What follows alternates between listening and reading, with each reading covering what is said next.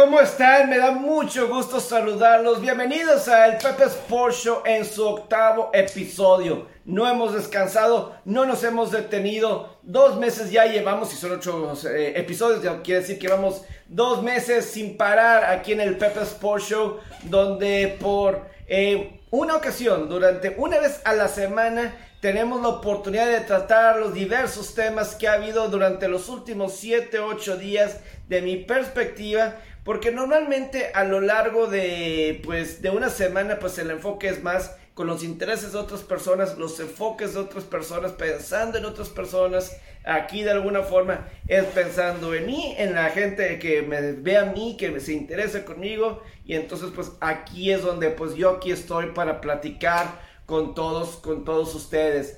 Lo que sí es que, pues ojalá que hayan pasado una gran Semana Santa, toda la gente que me está viendo, toda la gente que me está escuchando, ojalá que haya tenido una eh, muy bonita Semana Santa. Los que todavía se toman una segunda semana de descanso, pues ojalá que lo disfruten. Yo en lo particular, yo siempre me he acordado que mínimo lo que se refiere conmigo, eh, yo nunca llegué a tener dos semanas de, de vacaciones en ninguna parte. Yo me acuerdo que pues en la escuela, eh, pues donde estaba precisamente pues en el colegio inglés, pues ahí siempre era nada más una semana de descanso. Cuando jugábamos en la FAI, cuando jugamos en la FAI en fútbol americano, pues nada más era una semana. Y yo me acuerdo que era conflicto porque los otros chavos en las otras escuelas sí tenían dos semanas de vacaciones y yo nada más tenía una semana.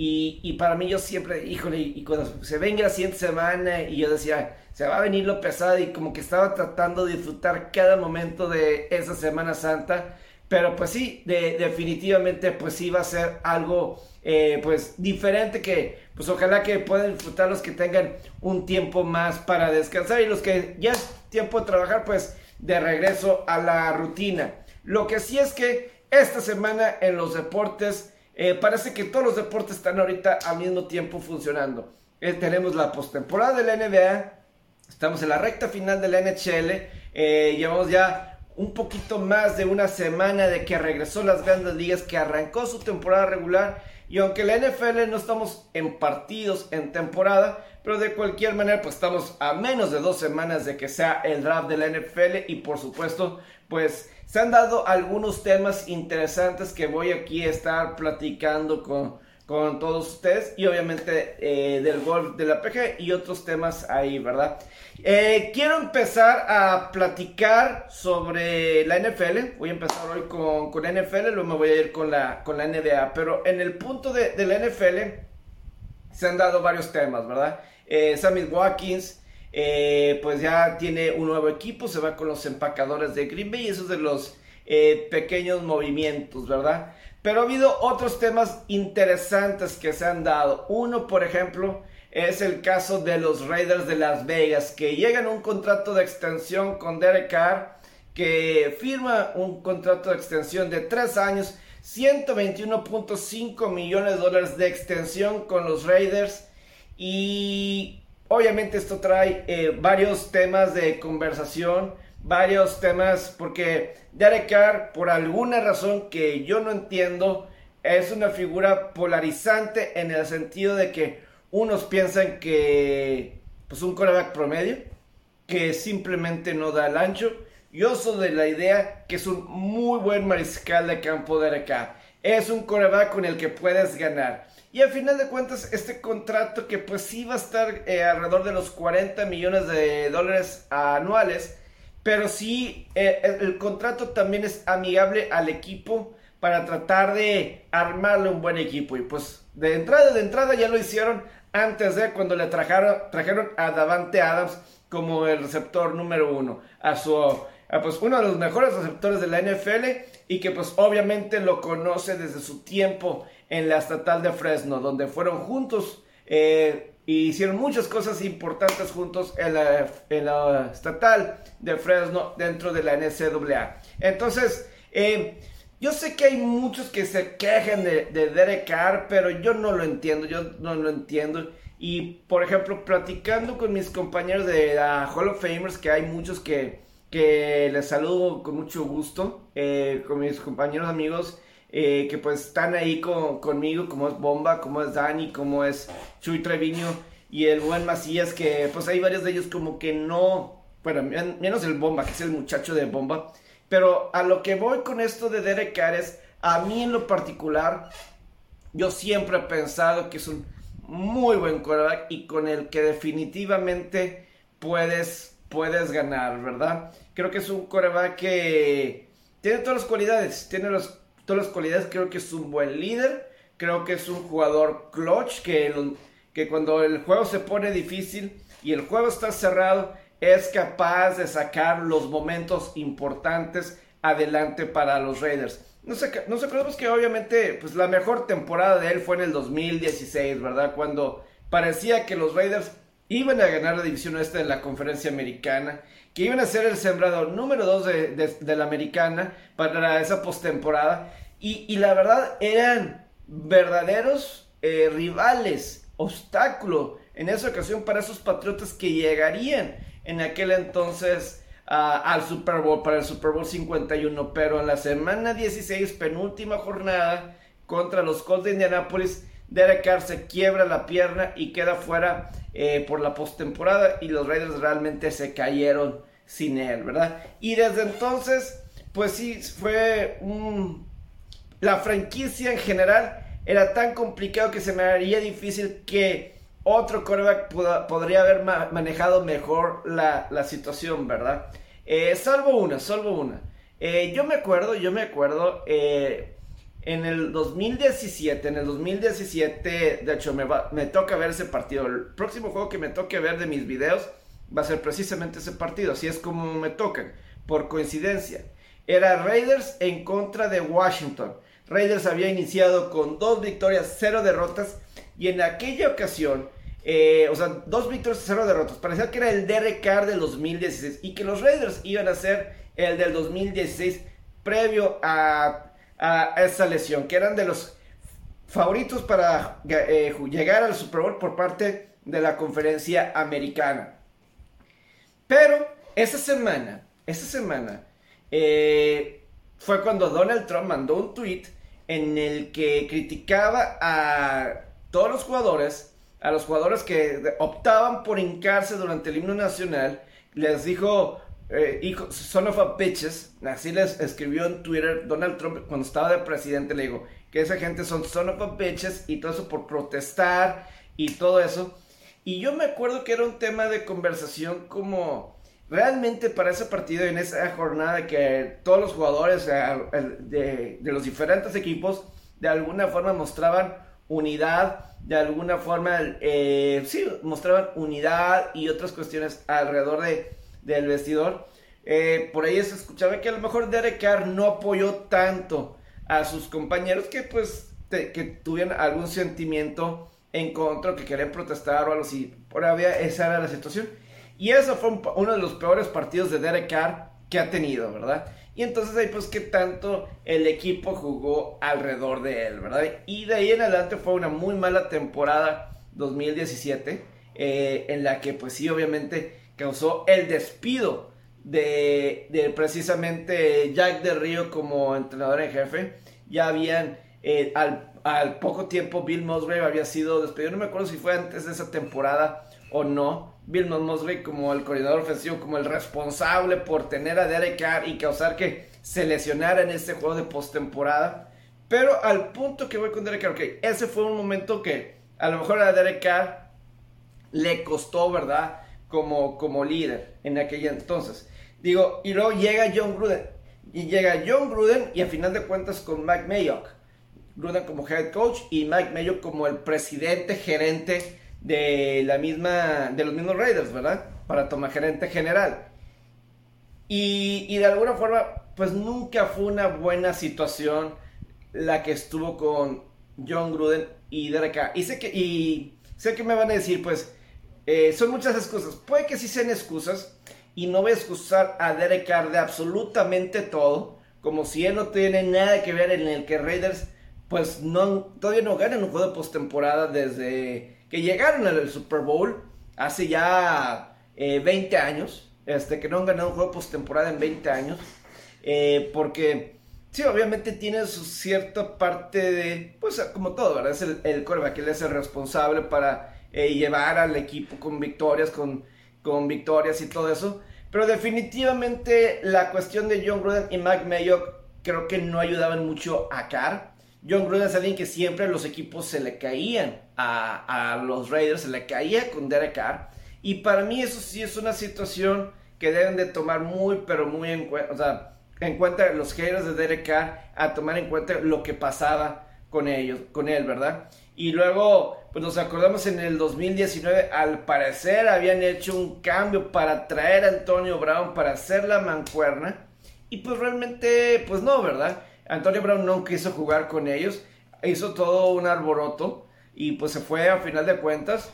Y pues todo el drama que fue todo eso de Antonio Brown, Derek Carr, fue con eh, pues lo que es Antonio Brown, ¿verdad? Y lo hicieron sufrir, pasar por eso.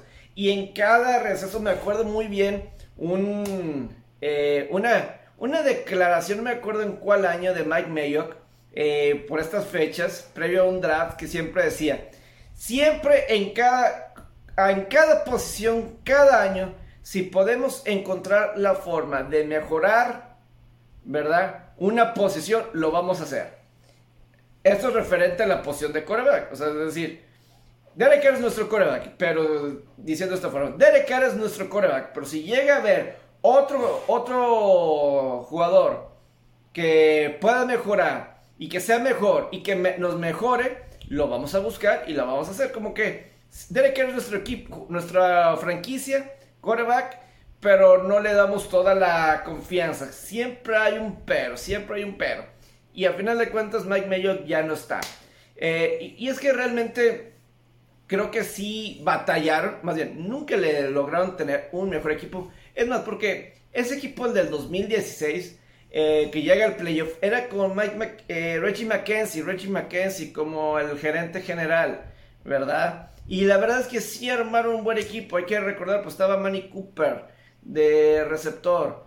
Estaba alguien como el mismo Michael Crabtree. Derek Carr y Michael Crabtree se entendieron muy bien. Eh, se acaba eso, se va Michael Crabtree, se va Mari Cooper. ¿Y a quién le traes? No funcionó la cuestión de Mari Cooper. De alguna forma, eh, pues han llegado a traer, se me está yendo esto a la cerrada como se me está yendo, pero, o sea que, pues recientemente eso es lo que han ha, logrado hacer. Híjole, cómo se me está olvidando. Tengo que, que ponerle aquí este 83. Andrew Waller, Andrew, Andrew Waller, ándale. Andrew Waller. ¿Cómo se me puede estar olvidando el nombre de Andrew Waller? Pero sí, efectivamente, parecía que no le habían no están armando un buen equipo. Digo, hay una estadística que siempre, cada año, o recientemente, o sea que las defensivas que ha tenido Derek Carr siempre están hasta el mero final de la tabla. O sea, creo que lo mejor, la mejor defensiva que ha tenido Derek Carr en cuestión de puntos permitidos es alrededor de 24. O sea, nunca tenido una defensiva mejor de 24 de ¿verdad? Eh, con qué trabajar. Y unos dirían, porque siempre... La cuestión número uno que siempre ponen en contra de Derek en, en el último año yo la verdad no lo tenía tanto en mente, es que pierde bastante el valor. Es decir, desde el 2014, el año que él entró, es de los corebacks que más pierde el balón, o si no es que el que más pierde el balón en balones sueltos. Honestamente, honestamente, a mí me sorprende esa estadística. Como que yo no lo tengo catalogado como un Daniel Jones de gigantes. Creo que Daniel Jones sí llega a perder balones. Creo que Daniel Jones, él sí llega a tener ese problema de seguridad con el balón. Eh, o voy a decir, ¿quién más puede tener esos problemas de seguridad de, balón? Voy a decir, el año pasado Patrick Mahomes pues llegó a tener por momentos problemas de, de tener seguridad en el balón, todas esas cuestiones. O sea, como que lo puedo, ok, sí es una estadística en contra, pero ¿qué me dices de sus regresos en el cuarto cuarto? O sus regresos game winning drives, como 30 o 40. Nadie tiene más también en eso. Y en tiempo extra. En su carrera, Derek Carr en tiempo extra más tiene como una o dos derrotas. Cada vez que van a tiempo extra, ha ganado como el 80% de sus juegos. Eso quiere decir, si lo pones en una situación favorable, lo, lo va a hacer. Y, y la verdad es que Mike Mayock y John Gruden nunca realmente le pusieron a Derek un buen equipo. Y parecía que hacían, eh, vamos a decir, un año eh, tenían debilidad de la línea ofensiva y descuidaban unas partes para poner línea ofensiva. Y, o, un año la defensiva era mala, entonces desarman la línea ofensiva y traen a los esquineros. Parecía que con Mike Mayock y John Gruden no había un plan. El plan que se había hecho en 2020 era diferente al plan del equipo del 2021 y simplemente no tenía sentido. Y entonces se sentía que cada año estaba empezando los Raiders de nuevo. Y pues así no puedes ganar. El tener que cada año empezar de nuevo, pues así no, no de nuevo de como si estuvieran reconstruyendo el equipo cada año. Y así no era. Y para mí ese fue el problema con Mike Mayock y, los Raiders durante todo este último periodo estos últimos años con Mike Mayock y, el mismo John Gruden. Entonces yo sí creo que por ahí, eh, sí, porque todas las selecciones de colegial que fallaron, ¿verdad? Ahorita, pues lo que pasó este año pasado, eh, lo de Derek, bueno, desde el cambio de Oakland a Las Vegas, lo de John Gruden que pues salen sus correos electrónicos. Y la verdad, pues sí, John Gruden un poquito pasado ya de época, un poquito, un poquito. Y luego las selecciones de Mike Mayock que fuera, por ejemplo, Max Crosby, que fue como cuarta ronda, o, el caso de Renfro, también el receptor, o Josh Jacobs, el corredor, pues esos creo que sí fueron aciertos, pero fuera de ahí, creo que no fueron tantos, tantos, o sea, fue un fracaso Mike Mayo seleccionando en el draft. Desde Colin, Farrell tiene la cuarta selección general en el draft y la verdad es que no funciona. Eh, Henry Ruggs, pues bueno, eh, pues está fuera, ¿verdad? Eh, de lo que pasó Henry Ruggs, la primera selección del 2020. Es más, creo que todo el draft 2020 ya no está, ¿verdad? Todo eso es Mike Mayo, que realmente, pues no funcionó, no funcionó. Ahora llega George McDaniels como el nuevo entrenador en jefe. Y toman pasos importantes, lo de Davante Adams y ahora el asegurar y dejar en claro que Derek Carr es el coreback franquicia de los Raiders. Eso es lo principal. Poner estabilidad. Eso es lo importante. Porque no ha habido estabilidad en Raiders desde John Madden. No ha habido estabilidad en los Raiders desde John Madden o Tom Flores. La verdad. Piensen de los 90, 2000, 2010, cuántas cambios de coaches han habido, cuántos cambios de gerentes, cuántos cambios de ciudades han tenido los Raiders, ¿verdad? Necesitan estabilidad y estabilidad. Derek Carr apenas tiene todavía 31 años, todavía le queda bastante. Y eso es lo que están haciendo los Raiders en este momento al asegurar y diciendo, Derek Carr es nuestro quarterback franquicia. Él es nuestro y estabilizar algo. Necesitan estabilidad los Raiders, que es algo que no han tenido en siglos, en décadas.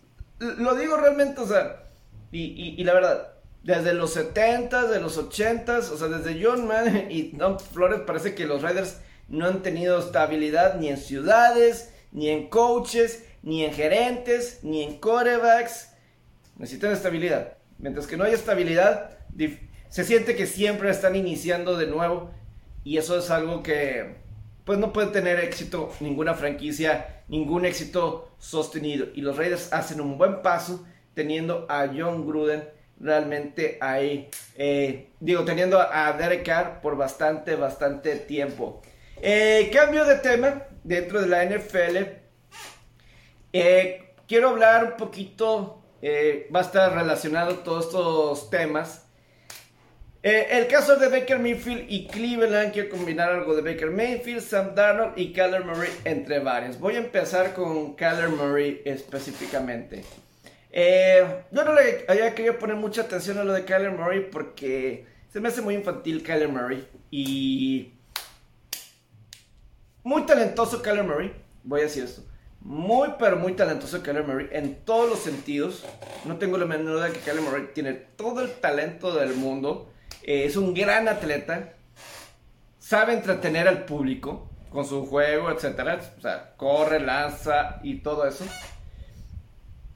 Pero jueves o viernes de esta semana se estaba dando mucho conocer que Kyler Murray eh, pues está buscando un nuevo contrato. Ya se pasaron los años en el que ya puede pedir un nuevo contrato. Está programado a ganar 5 millones, 5.5 millones de dólares en esta temporada 2022. Pero el coreback de los Cardenales, eh, Peter King de Sports Illustrated, está diciendo que, bueno, ya no está Sports Illustrated, pero de NBC Sports, está reportando que efectivamente eh, él no cree, Peter King, que Kyler Murray va a estar con los Cardenales, va a reportar la pretemporada sin tener un nuevo contrato. Y mi reacción a todo eso, yo apoyo a los jugadores cuando piden contratos, mejorar sus contratos y todo eso. ¿Ok? Yo respeto eso porque pues esta es una profesión muy complicada y pues es el mercado, a final de cuentas. Pero yo sí voy a decir esto de Murray. No actúa como un quarterback franquicia, Kyler Murray. Kyler Murray no actúa como un quarterback franquicia. Yo simplemente, eh, ya van tres años de quarterback titular. Es efectivo. Ya calificó una de esas postemporada Arizona. Entonces, el talento no es el problema con Kyler Murray. Yo lo que siento y veo con Kyler Murray es que no actúa como un Cora franquicia. ¿Cuáles son mis ejemplos? ¿Recuerdan cuando se quejó con Antonio Brown en juego de pretemporada, precisamente contra los Raiders en el 2019? Era juego de lunes por la noche. La primera vez que Kyler Murray lo vimos en un terreno de NFL, juego de pretemporada contra los Raiders. Eh, alguien tenía el micrófono, no sé si estaba, creo que era cuando pusieron eh, a John Gruden, eh, cuando están los Raiders, ¿verdad? En Hard Knocks. Y captan la grabación de,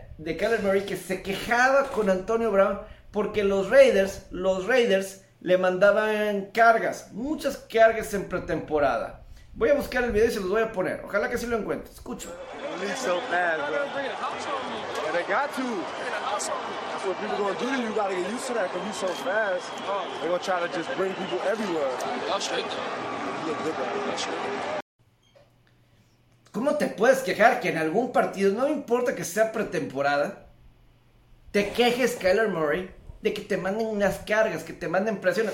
Es, un partido de fútbol americano. Si el equipo contrario te quiere mandar cargas, que te manden cargas. Y Antonio Brown, imagínate para que Antonio Brown tenga razón en algo, Kyler Murray, para que Antonio Brown tenga razón en algo, quiere decir que algo estás haciendo mal. Entonces tienes esa situación. Luego, el juego patético que tuviste en el juego de postemporada contra los carneros. Y no me refiero, o sea, una cosa es que juegas mal. Y eso lo puedo llegar a entender, o sea, es complicado. Estás enfrentando a los campeones y todo eso. Pero fue una terrible actuación. Una actuación donde no mostró, no mostró carácter, no mostró personalidad. Eh, Murray, las cosas están complicadas. Algo tienes que cambiar. Órale, tienes que cambiar las cosas para sacar al equipo adelante y la verdad no, lo puedo hacer en los... Nunca se vio eso en los 60 minutos. Y ahora, el pedir este contrato de esta forma... Ah, y por cierto, al principio, justamente después de eso, que perdieron contra los carneros durante el Super Bowl o algo así, ah, que quita las fotos o deja de seguir a los cardenales en redes sociales, quita sus fotos de los cardenales, situaciones de ese estilo. Eh, y ahora esto del contrato, yo lo único que digo, así no se comporta un coreback franquicia. Puedo entenderlo, no sé, esto lo vemos de receptores, esto lo vemos de corredores, lo vemos en otras posiciones, no lo vemos en un coreback franquicia. Esto no lo vemos en Drew Brees, esto no lo vemos en, en Tom Brady, esto no lo vemos eh, ni siquiera con Aaron Rodgers que se presentó a jugar eh, cuando llegó el momento pretemporada, ahí se presentó Aaron Rodgers. No lo vimos, nunca lo vimos con Peyton Manning, Eli Manning, Ben Roethlisberger, ¿verdad? Eh, con todos ellos. Nunca hemos visto algo así. Russell Wilson, por ejemplo. Nunca vimos algo así con él. Eh, no vemos nada por el estilo. Lamar Jackson nos está diciendo que, que, lo, que no se va a presentar a entrenar. Eso no se ve de un coreback franquicia, Kyler Murray. Y eso me, y, para mí eso sería lo principal. Si yo pienso en los Cardenales, yo pienso hacer mi futuro en Kyler Murray. Eh, no son comportamientos, de un quarterback franquicia. No cumple el perfil de un quarterback franquicia que, si yo, quiero apostar un quarterback franquicia que me va a llevar al Super Bowl, a ganar el Super Bowl. Ya forzaste, ya, ya se fue Chandler Jones precisamente a los Raiders, ¿verdad? Para armar un buen equipo, tener un buen equipo. Y, yo creo que a mí no me está mostrando nada de confianza Kyler Murray. Y ahora me voy con el tema de precisamente de Baker Mayfield. A final de cuentas los dos, primeras selecciones generales del draft 2018-2019, los dos eh, ganadores del Heisman en la Universidad de Oklahoma. Uno fue con año, un año de diferencia cada uno, ¿verdad? Uno fue ganador del Heisman 2017, 2018, para 2018-2019 ser las primeras selecciones respectivos de, de, cada draft, ¿verdad? De cada draft. Entonces, eh, no sé si sea eh, pues algo ahí que considerar, pero... Y yo voy a hacer una cosa.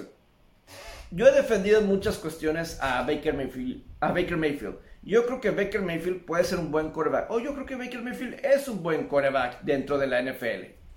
Yo, yo sí lo creo. Hace unas semanas publiqué aquí. Eh, es el, el que tiene, tiene, más victorias con los Cleveland Browns desde que regresaron en 1999. Y yo sí creo que él tiene algo que ver. Los llevó a postemporada. Ganaron ya un juego postemporada con él sin coaches. Y eso sí es importante. Pero algo que me llamó la, la, atención y pues se volvió bastante público. Esta semana estuvo en una entrevista en un podcast con Barstool Sports y, y se quejó, se quejó de, de, que los aficionados lo abucharan, de que los aficionados lo abucharan. Y voy a incluir también aquí a Sam Darnold, quarterback de los Jets y Panthers. Y básicamente, salió en el mismo draft 2018, parte de esa generación 2018 de draft de quarterbacks, ¿verdad? De fue Darnold fue la tercera selección y Mayfield fue la, la primera.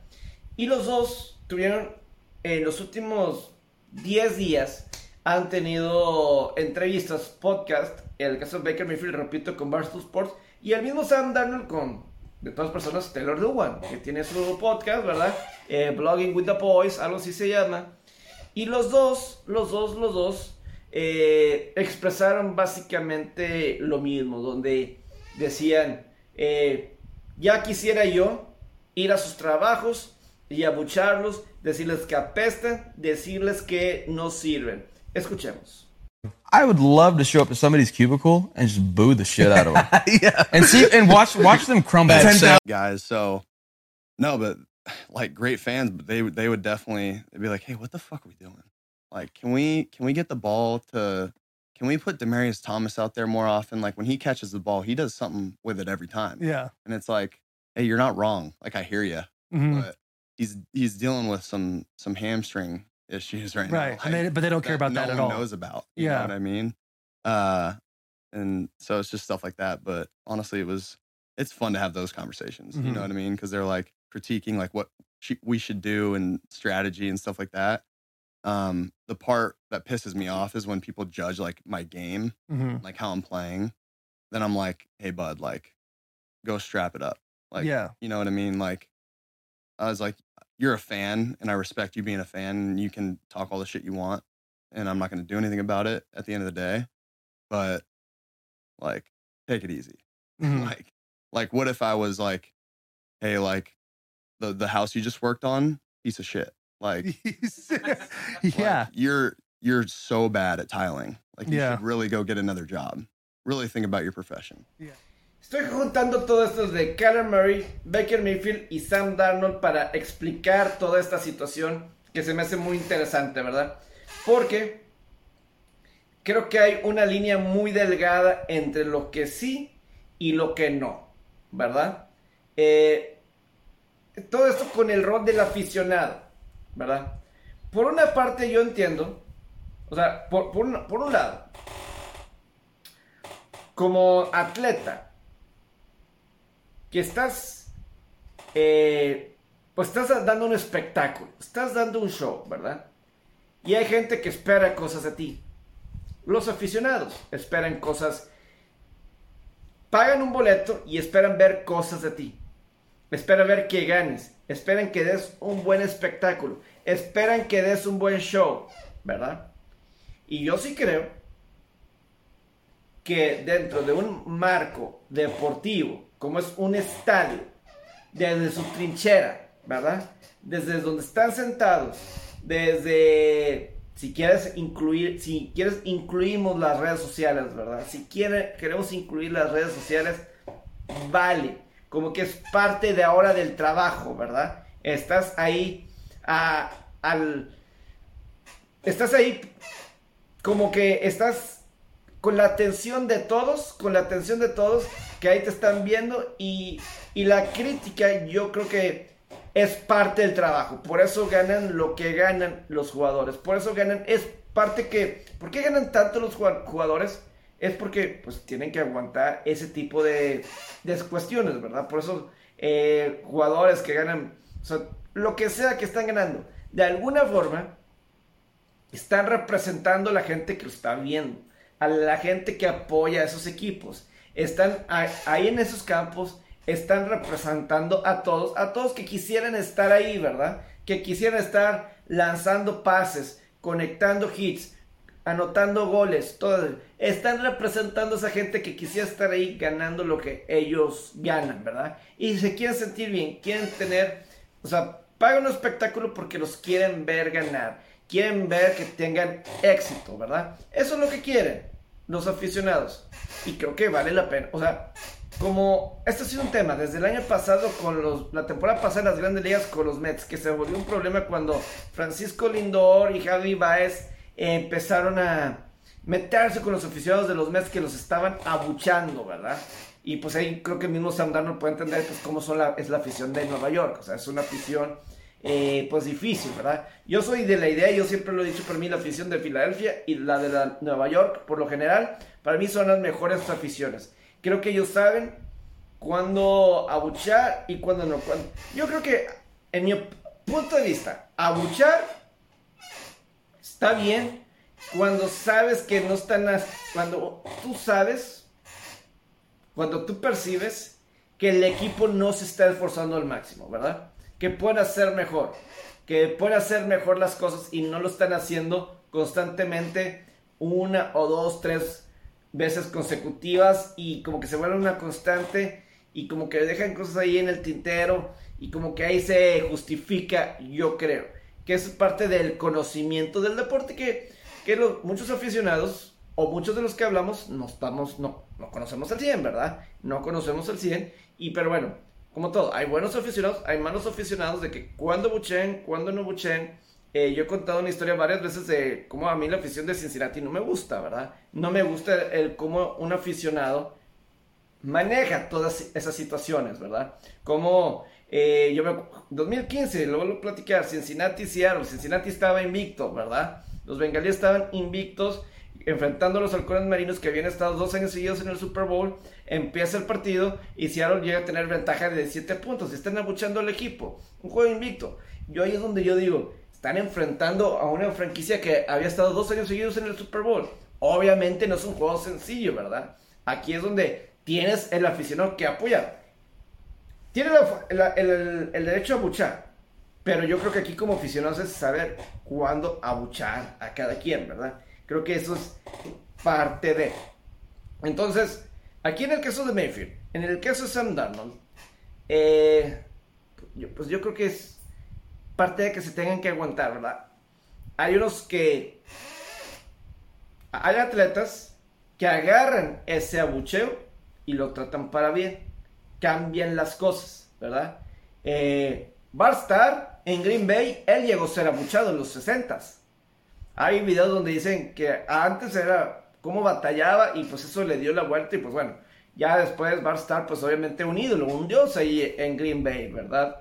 Eh, pero, o sea, los grandes saben cómo revertir esa situación y volverlo en aplausos y todo Es tener dureza mental, ¿verdad? Como atleta, como jugador, ¿verdad? Eso es por una parte. O sea, eso cualquier quarterback, sobre todo, digo, si como un Keller Murray, que espera ganar la cantidad de dinero que él quiere ganar, tiene que tener esa capacidad para aguantar esos abucheos y las cosas no van bien. ¿Verdad? Como, como soportar, como tienes que aceptar los aplausos y todas las buenas cosas, todas las buenas cosas también hay que aceptar los abucheos, ¿verdad? Yo creo que lo vemos aquí en nuestro fútbol, ¿verdad? Con Tigres y Rayados. Hay esas cosas. Pero, pero, pero, también está el, la otra cara de la moneda. Donde yo en lo particular también creo que como aficionados hay una línea que se está cruzando de más ahorita en estos tiempos modernos de redes sociales. Donde el aficionado más que nunca está cerca, está cerca de, del jugador. Más que cualquier otra ocasión, que, porque está en Twitter, está Instagram, está Facebook.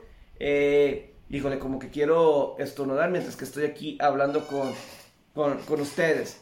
Pero, eh, en lo particular, es que se me fue un poquito la idea con esto que quería eh, estornudar. Pero, eh, a, lo, a lo que iba con... Yo creo que desde la pandemia y todo esto de Instagram, Twitter, hay una línea que los aficionados están rebasando y, y ahí es donde sí hay que cuidarnos. Y lo voy a hacer con lo que pasó el otro día eh, con las Chivas Rayadas del Guadalajara, que se presentaron, sí creo, pseudos aficionados, como dijeron las Chivas en sus, en sus redes sociales, que estaban pues en la Ciudad de México esperando su partido, ¿verdad? Que creo que contra el Cruz Azul, si no me equivoco, pero el punto es, pues obviamente atacaron y hicieron destrozos en el hotel donde se estaban quedando el Guadalajara en la Ciudad de México.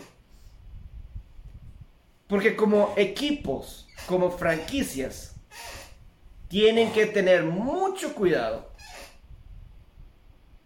de no escuchar tanto la presión de los aficionados. Está correcto dejar abuchar a los aficionados. El dejarse que los aficionados se expresen, ¿verdad? Mientras que sea bien, de forma positiva.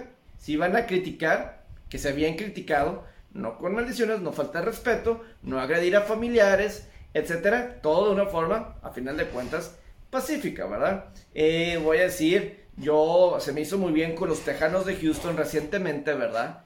Eh, esto fue, pues, en la temporada pasada cuando estaban pidiendo que el dueño de los Tejanos vendiera la franquicia, pero ¿qué hacen? O sea, yo no, no voy a estar de acuerdo que franquicias manden sacar ese tipo de protestas, ¿verdad? Porque creo que son protestas justas, ¿verdad? Están en su derecho. Tú puedes hacerle caso o no, que eso es lo que voy, pero está en su derecho. Como el, dueño de los Knicks que saca a alguien que lo critica del Madison Square Garden. Eso pasa ahí, ¿verdad? Eso puede llegar a suceder y creo que es comprendible hasta algún punto, eh, ¿verdad? Pero yo sí creo que las franquicias y los clubes clubes, si estamos hablando de fútbol, tienen que tener mucho cuidado de no hacerle caso, de no caer en algunas provocaciones de los aficionados o pseudos aficionados. Voy a decirlo. Y, me voy a meter al fútbol, perdón que lo haga. Pero es para todo esto con el tema de Baker Mayfield. Los resultados se están dando, ¿verdad? Pero si algo hemos visto es que la directiva de los Rayados le pone presión a la, gente de Rayados, gente que, que apoya a los Rayados para cuestiones como vimos con Hugo González, para que saliera Hugo González. A lo mejor los resultados está, de alguna forma, eh, le está dando, eh, diciendo que los aficionados tenían razón con, la cuestión de Bucetich, pero la presión que estaban sobre eh, que saliera el Vasco Aguirre, está bien, pero hay que tener mucho cuidado. Y por ejemplo, pues Chivas, esta semana cambiaron a su técnico. Durante el juego contra los precisamente los rayados, de lo que decía, de la presión de la gente que ponían para que se hiciera el cambio, ¿verdad? A lo mejor de cualquier manera, digo, de cualquier manera los números lo reflejan, ¿verdad? Eh, que, tiene Chivas tres victorias en el torneo, ¿verdad? Eh, yo lo que digo es que hay que tener mucho cuidado de no hacerle tanto caso. Porque de alguna forma, en ambos casos, eh, por ejemplo, a veces una cosa es abucheo y otra cosa es la violencia. Y ahí es donde creo que está esta línea que hay que cuidar. La violencia, los insultos, ¿verdad? Yo sí creo que hay una línea muy, pero muy delgada en todo esto. Que hay que tener mucho cuidado. Eh, o sea, yo creo que. Yo me acuerdo de lo de rayados, de que se ponían ahí. Eh, o sea, la vez que se fueron al barrial y que detenían antes de que llegaran a las puertas los, frente de los coches y todo eso, donde reaccione mal un jugador de rayados, voy a decir, no es culpa del jugador, eso es, voy a decir, parte de, eh, de no tener mejor seguridad, ¿verdad? Eh, que, que los proteja. O la cuestión de, pues igual, creo que algo están diciendo en Chivas que aficionados no, no hablaban con, con los aficionados directamente, situaciones de ese estilo. Creo que ahí hay una línea bastante delgada que cuidar, porque yo voy a poner aquí un ejemplo.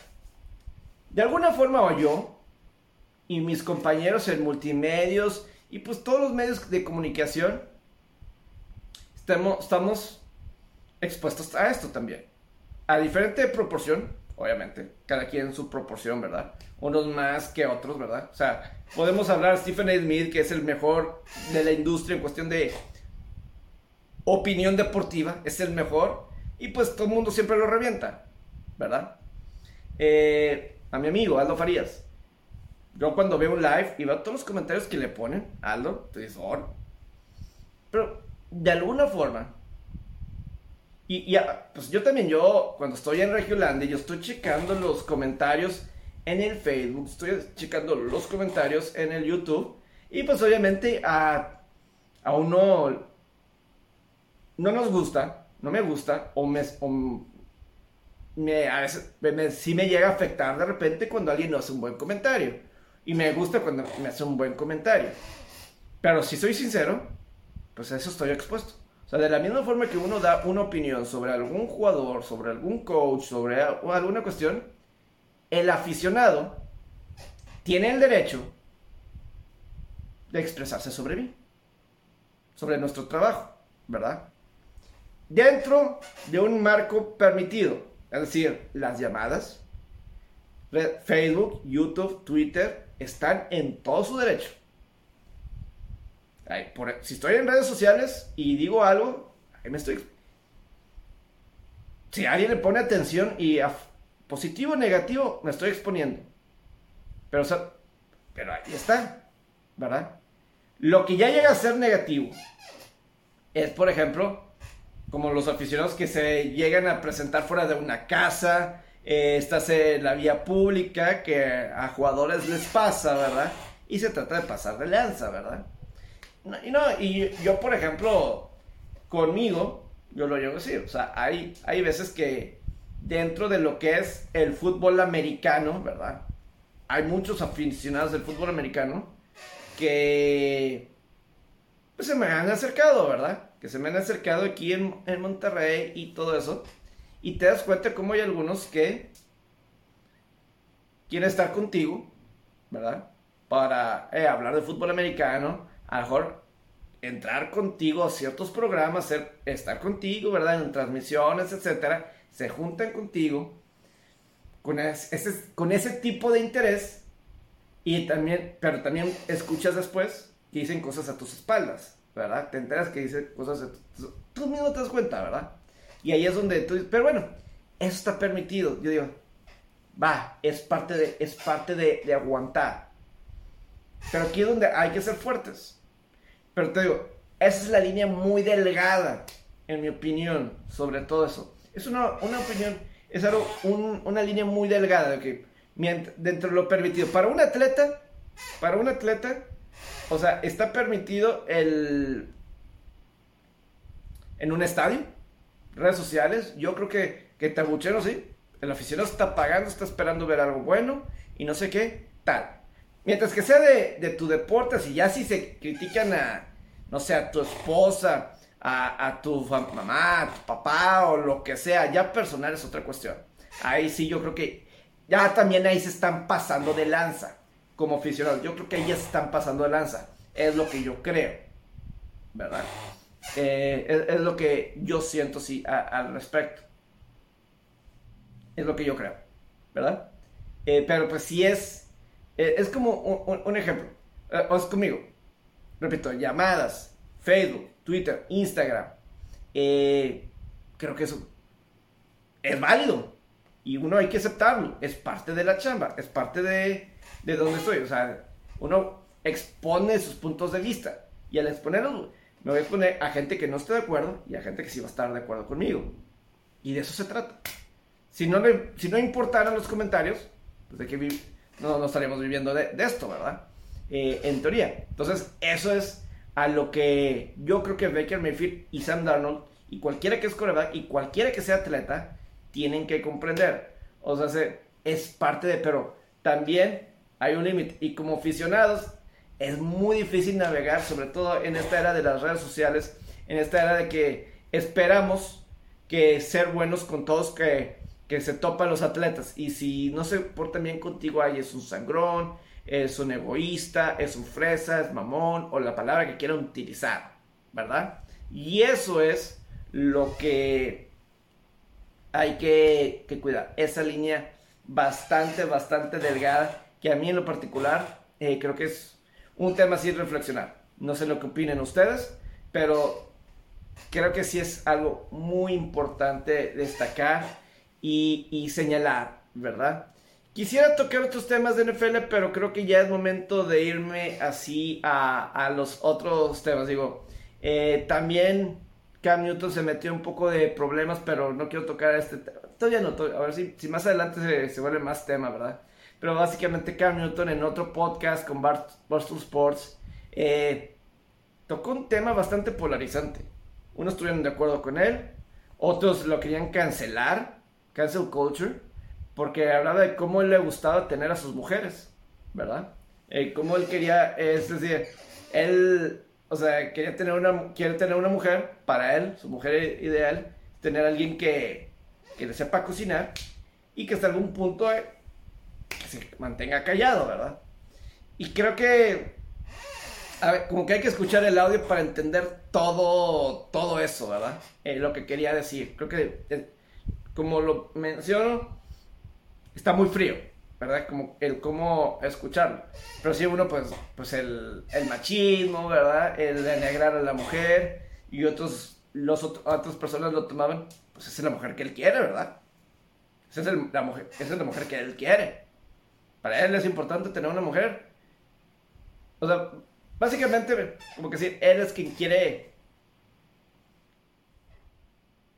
Es el que provee y que de alguna forma, pues, que la mujer sea que cocine. Eh, que se hace, pues esa es la forma que, es lo que decían los que estaban, pues así es, quiere la mujer, pues si no estás de acuerdo, pues, pues tú no, no, no, pues no estás con él o no lo buscas, pues no es tu tipo de, de, hombre, ¿verdad? Es lo que a favor y en contra de todo eso, pues a final de cuentas, eh, cada quien, ¿verdad? Pero sí, bastante polarizante. Hay una situación también eh, antes de, de cambiar con Kelvin Joseph, la selección de segunda ronda de los Vaqueros Dallas de la temporada pasada, está en un problema bastante serio. Serio, serio, serio. Eh, se dio a conocer esta semana que él es la, una persona de interés, de interés en el asesinato de un chavo de 20 años, eh, que en marzo eh, un grupo de amigos estaban fuera, saliendo en Dallas, ¿verdad? y fue captado como que peleándose con este chavo, esta persona, y que después el grupo de amigos de Kelvin Joseph estaban en un carro y así, ¿verdad? Y terminaron por, eh, en ese carro, después dispararon y mataron a, a, esta persona a los 20 años de edad, ¿verdad?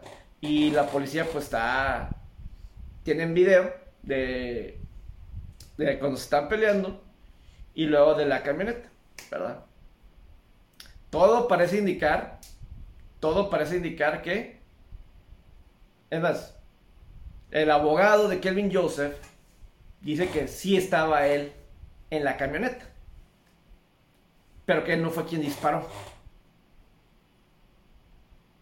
que no estaba armado y que él no fue quien disparó.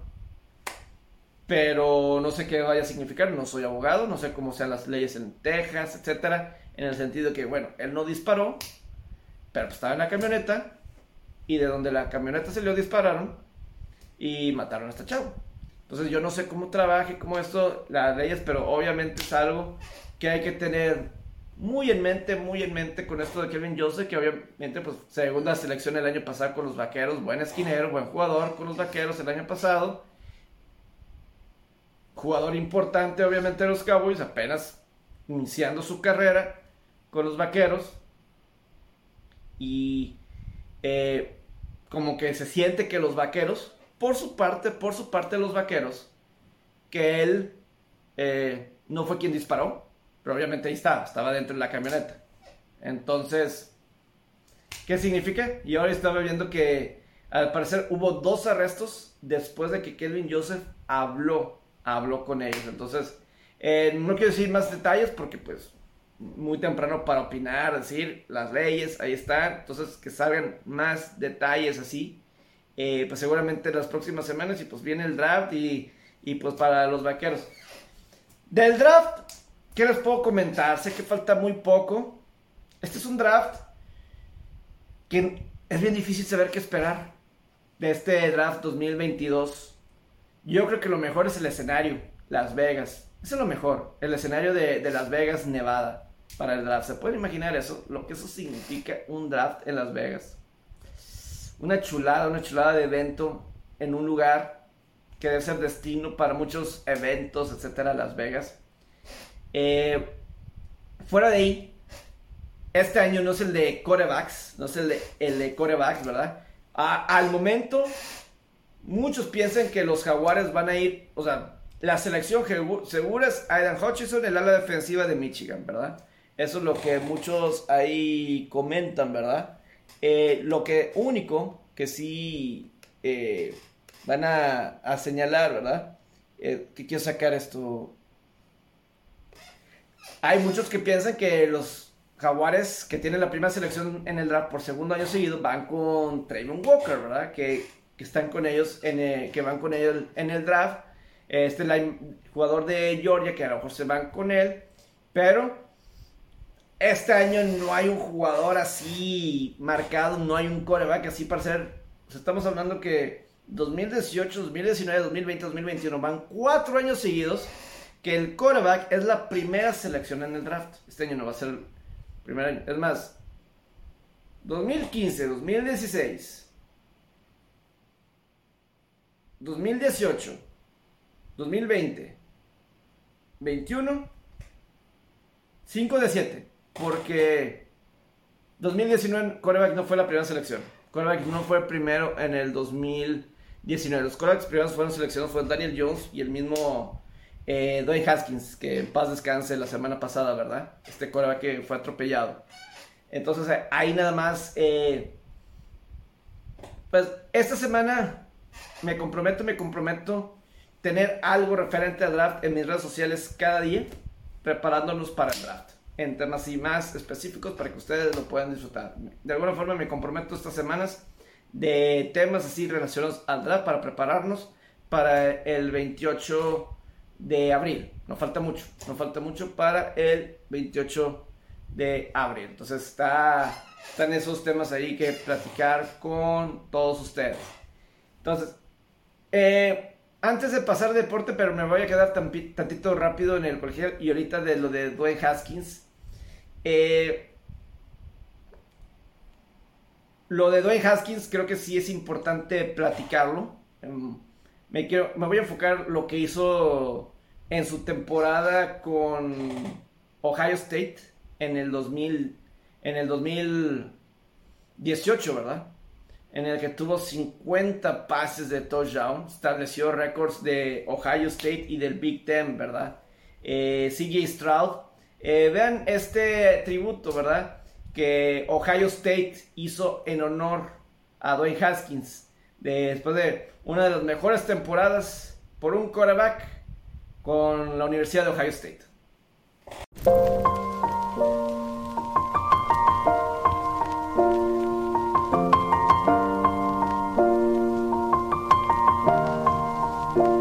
It's been a long day without you, my friend. Oh, I'll tell you all about it when I see you again. When I see you again. Dwayne Haskins from Potomac, Maryland. I'm very proud of my brother. To be able to see him fulfill his dream is something that's amazing. It's just not about him, it's about everybody that contributes for him to get to this point. Love you, son. As a kid growing up, I used to think of the dream that I was able to play quarterback at Ohio State. Those were the days, hard work forever pays. Now I see you in a better place. See you in a better place. Uh, how can we not talk about family when family's all that we got?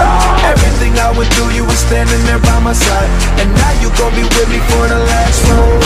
Dwayne Haskins has been spectacular. Throws, caught another touchdown. And Dwayne Haskins breaks Drew Brees' Big Ten record. He better go to New York. Dwayne Haskins. That's a heck of a play. Touchdown, Buckeyes. Haskins, touchdown again. This kid is masterclass right now. I can't put the words how much I love everyone in this circle. Dwayne, Yeah. what do you think about Ohio State? This is awesome. Going to college here. You going to college? After you come to Ohio State, what position you going to play? Quarterback. All right. When I see you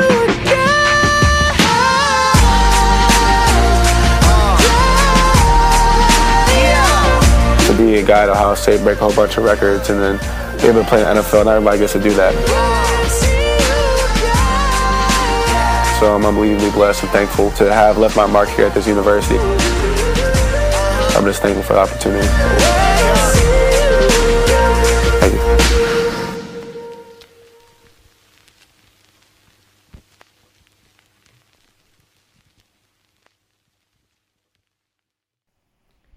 ¡50 pases de anotación, más de 4.800 yardas, lo que Dwayne Haskins lanzó en ese 2018.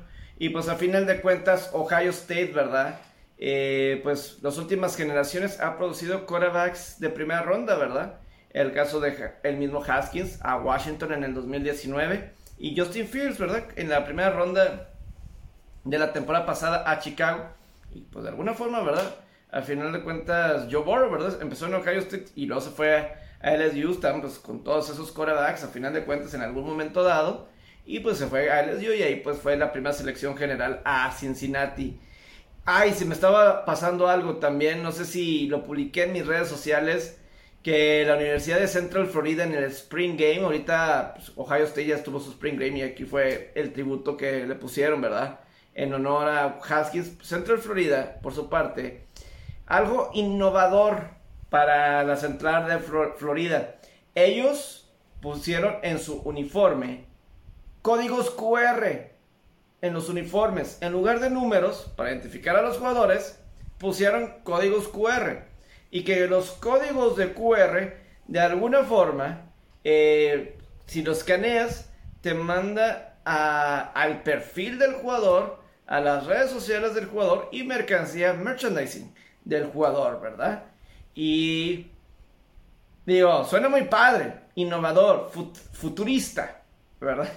Yo lo único que digo es, digo, me imagino que esto nada más es para la cuestión del Spring Game, ¿verdad? Que me imagino que hay cada quien establece sus propias reglas.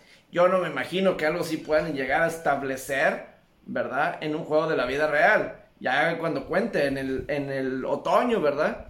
Porque yo no creo como eso pueda funcionar y no sé. Imagínate si de por sí, pues en teoría hay reglas de qué números pueden, sobre todo para la línea ofensiva, defensiva. eh, por ejemplo, pues, que no haya números repetidos, ¿verdad? En el campo al mismo tiempo, ¿verdad? Porque sí saben que en el colegial hay números, o sea, puede haber un 44 en la ofensiva y un 44 en la defensiva, por ejemplo. Siempre y cuando que no estén en el campo al mismo tiempo. O sea, siempre puede haber un 44, puede haber un 44, o sea, ofensiva, defensiva, alguien que juega en equipos especiales, pero no puede estar alguien al mismo tiempo. Incluso ha habido momentos en partidos donde, por ejemplo, un pateador, eh, en cierto momento utiliza un número y luego le quitan el, el, el jersey para patar despeje o algo así y se lo cambian porque pues puede haber un jugador que eh, tenga el mismo número y pues no puedes nada más, no puedes tener el mismo número. Uno que yo pienso, pues narrar, imagínate narrar ese partido con códigos QR, más vale que te conozcas bien a los jugadores, ¿verdad? Eh, físicamente.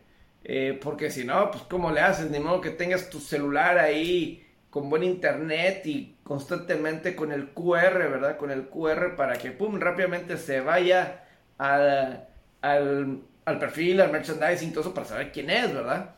Yo creo que, por ejemplo, en un deporte como el básquetbol, creo que sí se podría. Yo, yo creo que sí, o sea, yo en el básquetbol es menos saber de los números, porque pues se ven los rostros de los jugadores, ¿verdad? Es más fácil irte y percibirte hacia conocerlos, ¿verdad? En el béisbol igual, ¿verdad? En el béisbol está en el plato el pitcher, el catcher, ya sabes, el bateador, ¿verdad? Sabes los que están en las bases. En deportes como el fútbol o el hockey o no sé, el fútbol americano, fútbol americano que son un chorro de jugadores, ofensiva, defensiva y todo eso, memorizarte, no sé, un roster de 50 personas y que tengan el QR, pues ¿cómo le haces, verdad? Necesitaría ayuda, ¿verdad? Eh, el, narrador, ¿verdad? Eh, pero bueno, son ideas ahí diferentes. Pero bueno, quiero platicar también, vámonos ya con la NBA, vamos a cambiar el tema ya a otro deporte, al básquetbol, que ya empezó la postemporada de la NBA. Y voy a platicar más que nada de lo sucedido en el play ¿verdad? Que vaya éxito que está teniendo la NBA. Debe sentirse muy orgulloso de encontrar un formato nuevo, de innovar, de algo nuevo que le traiga eh, emocionamiento, cosas nuevas, divertidas al deporte y a la liga. Y lo han hecho con este play ¿verdad? Eh, la primera vez, en el 2020, no era oficialmente conocido como play pero seguramente ahí obtuvieron la idea.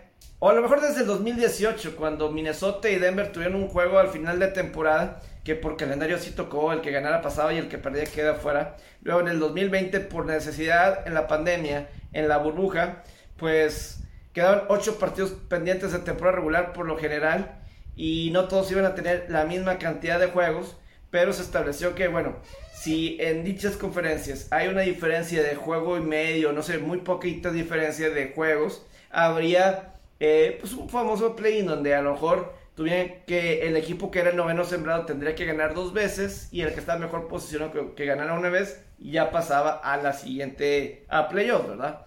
Desde el año pasado se estableció este formato de el 7 contra el octavo, en el que el que ganara pasaba ya postemporada como el séptimo sembrado, el que perdiera iba a tener una oportunidad contra el ganador del equipo del 9 contra el 10, el que perdiera el 9 y 10 queda fuera, y el que ganara ese partido iba contra los de el octavo y noveno. Ha sido bastante bueno, creo que es hasta mejor que, voy a decir, el equipo extra que se ha calificado para la postemporada en la NFL, digo que porque ahí se enfrenta, pues ahí se enfrenta el séptimo contra el segundo, ¿verdad? Eh, se enfrenta el séptimo con- con- contra el segundo. ¿Sabes lo que a lo mejor la NFL ahorita se me está ocurriendo? Debería ser algo, ¿sabes qué? La NFL, el debería ser el sexto contra el séptimo para ver quién es el último lugar en ambos. eh, creo que eso sería y mantendrías el descanso para la semana 2. Y a lo mejor el tercero y cuatro, al final, creo, es más, si conozco un día voy a presentar esta idea. Creo que pues, creo que puede ser mejor.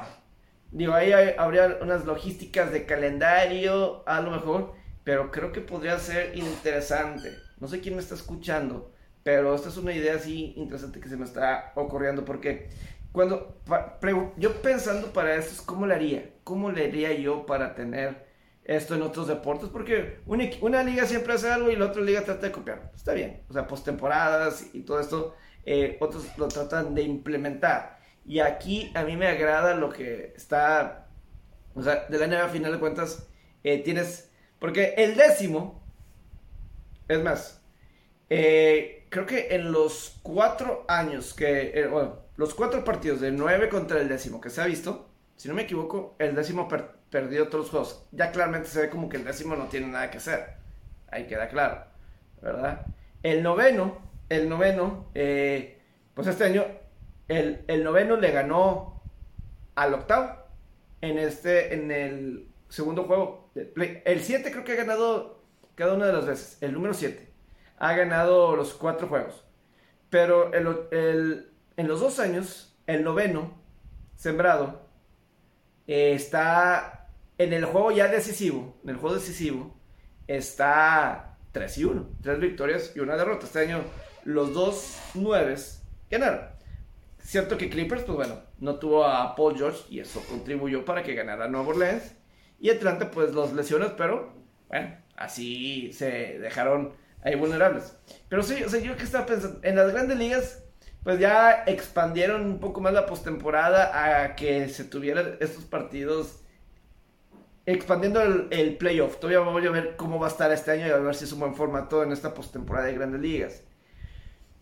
Pero en el caso específico de NFL, el séptimo contra el segundo, creo que se, se, está dando cuenta que va a ser una paliza por lo general. El séptimo contra el segundo en las conferencias de la NFL, creo que eso se está viendo. A lo mejor deberían de hacer un partido en cada conferencia, el séptimo contra el sexto. De, si es, descansan las primeras dos, la semana 1 y 2. El, el sembrado 1 y el sembrado 2, por ejemplo. Y al séptimo y el sexto se enfrentan en un partido para definir el sexto. Si quieres ponlo ya como postemporada, ponlo como postemporada. Pero sí, sí, porque el 2, la verdad, la diferencia de un 2 y un séptimo en la NFL en conferencias por lo general va a haber mucha diferencia, mucha diferencia. Es cierto que Colts y Buffalo del 2020 fue un buen juego, pero pues este año Pittsburgh contra Kansas City había tanta diferencia. El Chicago Nueva Orleans del año pasado había mucha diferencia. Este año en la nacional el 7 contra el 2, ¿quién fue? El 2 era Tampa contra Filadelfia, mucha diferencia. Se ve, se ve. Era, era mucha diferencia. Entonces yo creo que hay algo ahí en manejar. Eh, nada más repasando lo que fue el play-in.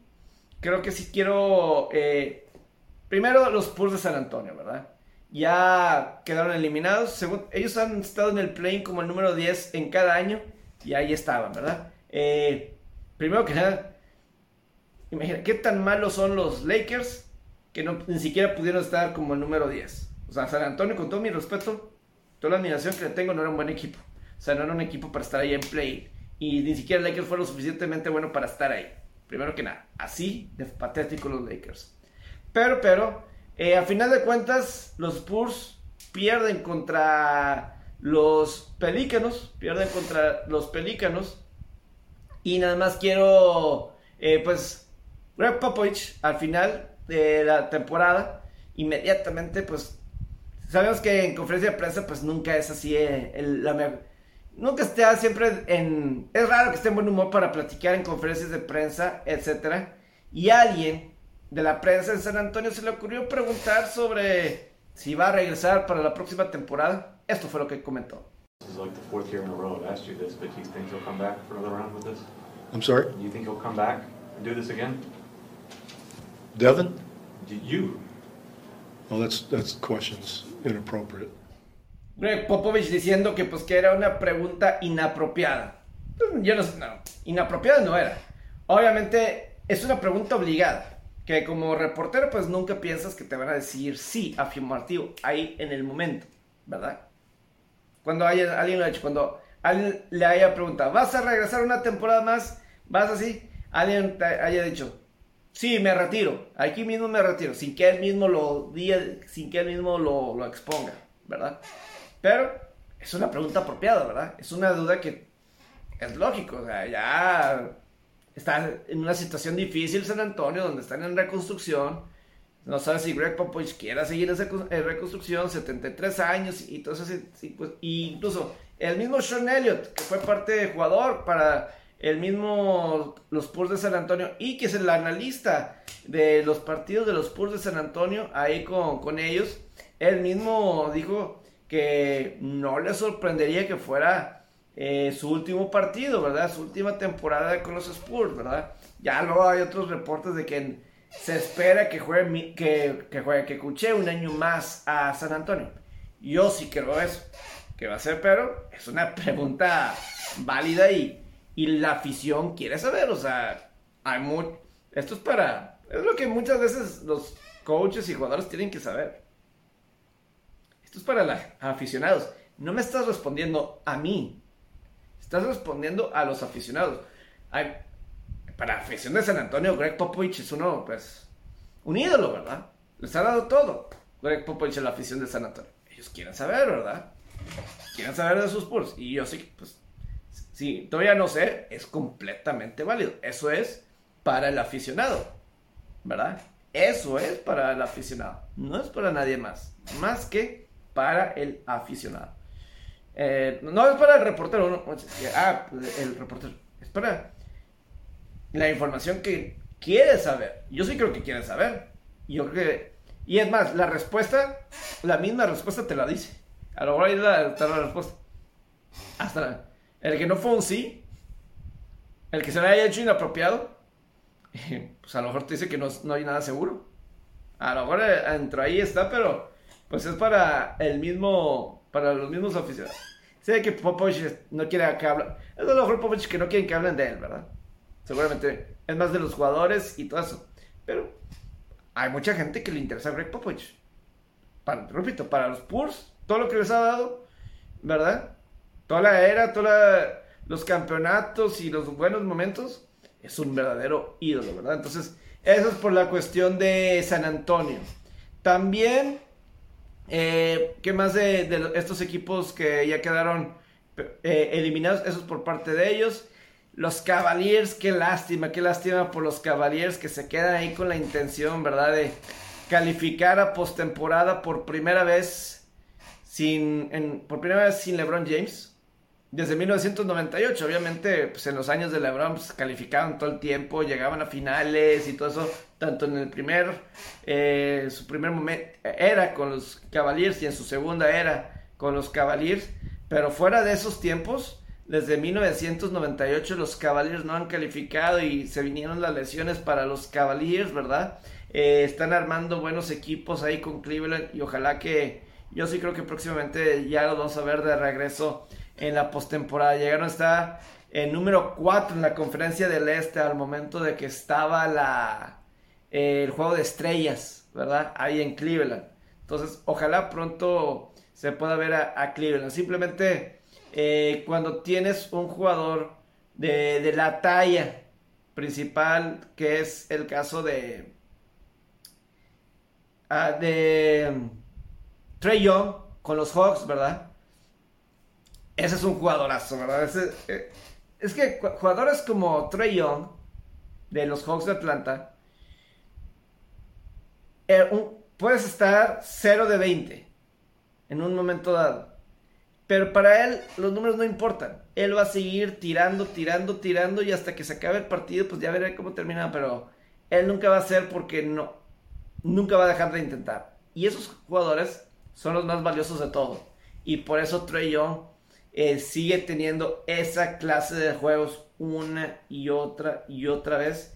Y estoy seguro que en alguna parte voy a encontrar algo que diga Trey Young. Escucha. I mean, I think the energy, I think the energy in the building, I think the energy prior, um, and then just, I mean, just being in this position and then wanting to get into the playoffs is uh, is definitely lights a fire in us, and um, I mean, just the energy from the crowd, we, we definitely feed off that.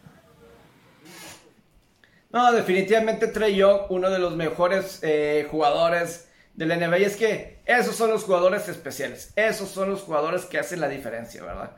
Eh, mala primera mitad, pero yo no diría mala mitad, primera mitad. Simplemente es parte del juego que va a haber momentos fríos con esos tipos de jugadores, pero simplemente va a haber tiempo que se levantan y esos son los MVPs y esos son los que hacen la diferencia.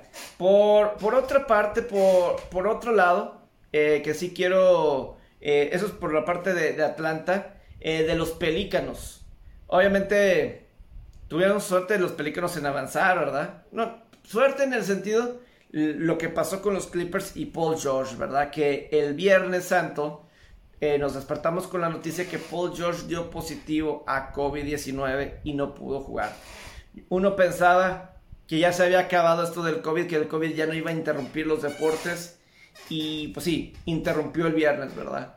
Porque eh, el viernes, eh, pues, no pudo estar Paul George. Y para los Clippers, yo sí voy a decir esto de, de los Clippers, primero que nada, pues, mala suerte lo de Paul George, que no pudo estar en el juego de play-in para tratar de conseguir eh, Nada más jugó 31 partidos de 82 en temporada regular. Y para unos Clippers que pues el mismo Kawhi Leonard pues no pudo jugar toda la temporada después de la lesión que sufrió en los playoffs pasados, la ruptura de ligamentos.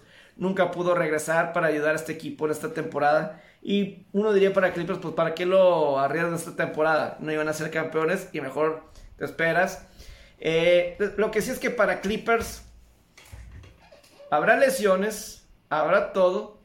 Pero sí, yo sí creo que en algún punto cuando llegaron estos jugadores aquí a Clippers, el caso de Kawhi y Paul George, que eso fue ya, ya tres temporadas de los tres juntos, de los, de los dos juntos ahí. Se tiene que considerar una desilusión el que todavía no son campeones de la NBA. Este año se entiende, sin Kawhi, sin Paul George, sin Kawhi Leonard toda la temporada, más de 50 juegos sin Paul George y justamente cuando iba a estar en el play, Clippers queda fuera. Porque no está Paul George. Eso lo puedo entender. Pero yo me imagino que la gente de Clippers que hizo esos eh, anuncios, eh, esos contratos, no pensaban que se iban a tardar tanto en ver un campeonato con Clippers con ellos. La expectativa era otra. Obviamente el primer año era, era la pandemia, ¿verdad? Y se canceló y regresaron y estaba 3 a 1, ¿verdad? Estaba 3 a 1 la diferencia, ¿verdad? En, eh, en la serie y remontan y les quitan ahí, ¿verdad? Eh, la serie Denver y no pueden avanzar a la final de conferencia.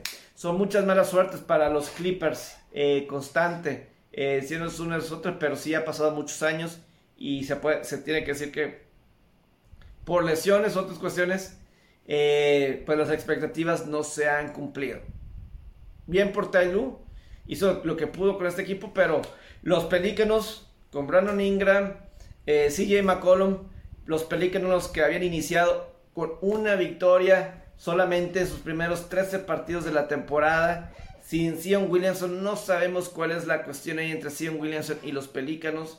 Pero tienes a Brandon Ingram, tienes a CJ McCollum, si en algún momento Sion Wilson quiere estar ahí y demuestra ser un buen jugador, porque todavía no sabemos qué tan buen jugador va a ser, yo creo que va a ser un buen jugador, pero no sé qué tanto.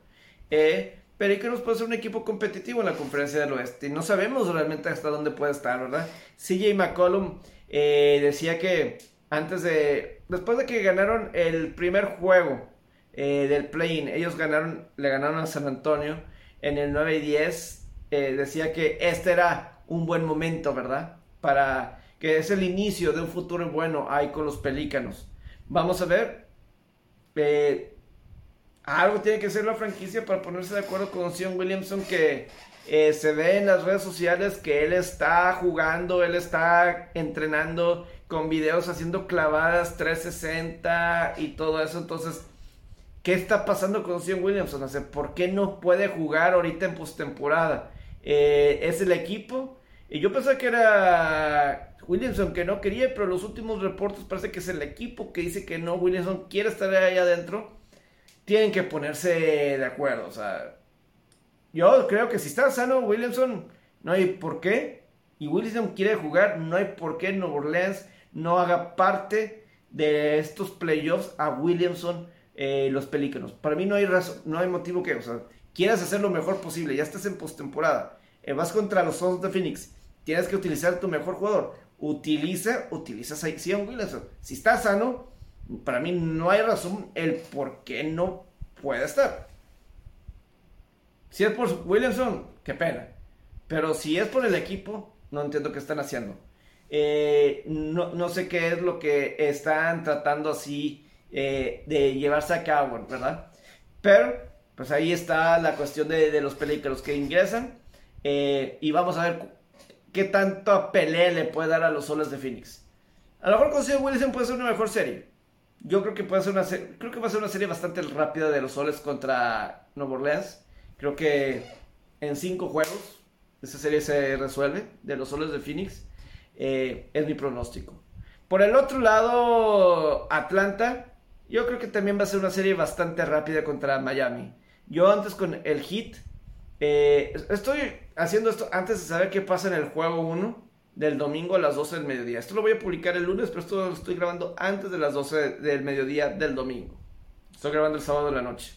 Mi duda es cómo va a estar los soles de Phoenix, ¿verdad? Eh, digo, eh, perdón, el Heat de Miami.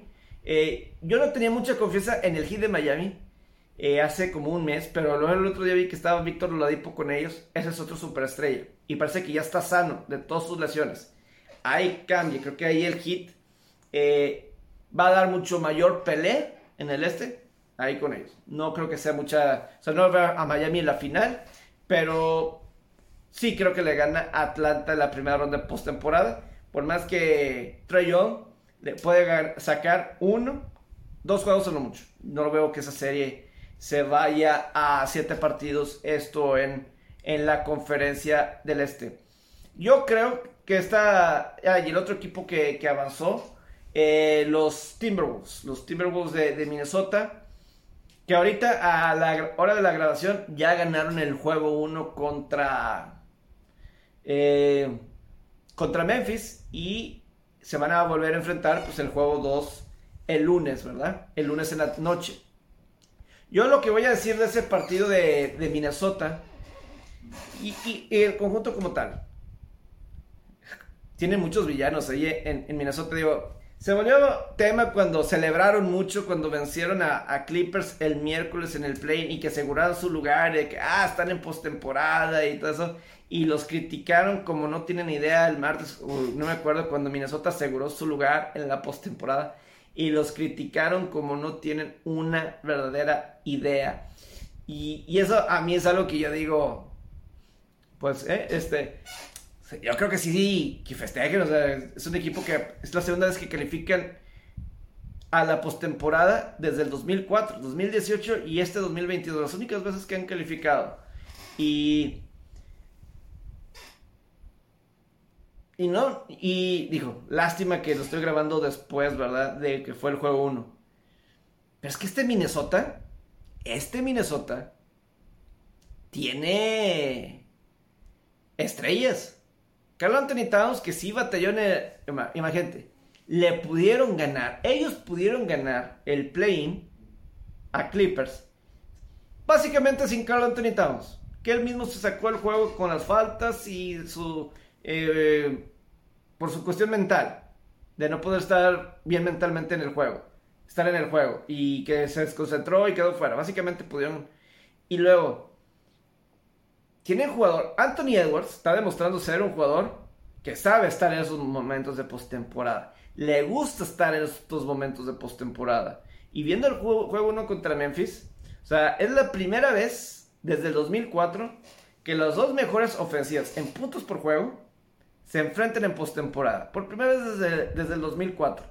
Y eso a mí me, me intriga lo que eso pueda llegar a, significar. Porque sí tienen estrellas. Anthony Edwards, Carl Anthony Towns, D'Angelo Russell. Y luego tienes Patrick Beverly, que es un hijo de su madre. Patrick Beverly, ¿verdad? Y tienes otros jugadores que obviamente llaman la atención. Y una cosa que yo no te me es que yo tengo unas galletas ahí de por medio que si que ganar una serie postemporada. En Memphis hay un verdadero superestrella. Que es Jamorant. Él tuvo 32 puntos en el juego 1. Y, luego también ves acá en la otra, o sea, y Anthony Edwards, que también más de 30 puntos, o sea, jugadores muy buenos. Ahorita está viendo una estadística, ahorita que se está acabando el juego de, de Denver contra Golden State, ¿verdad? Eh, que puse una, una tabla, es más, le voy a regresar a ver si me lo topo. Eh, porque sí quiero mencionar esta estadística de, de los jugadores jóvenes que están en esta postemporada de, de la NBA. A ver si ahorita le, quiero regresar nada más para encontrar ese gráfico. Porque es una... Ándale, aquí estoy. Porque Jordan Poole anotó 30 puntos aquí en el juego 1 contra Denver.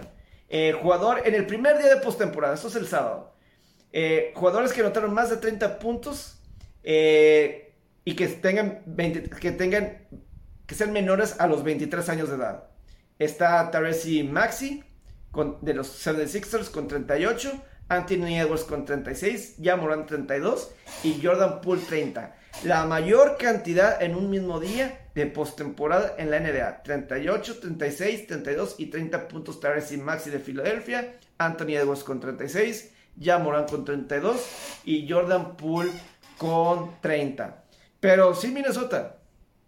O sea, Anthony Edwards puede ser mayor estrella que el mismo Carl Anthony Towns. Es posible que ya lo sea es posible que ya lo sea el caso de, de Anthony Edwards. Pero Memphis tiene un superestrella.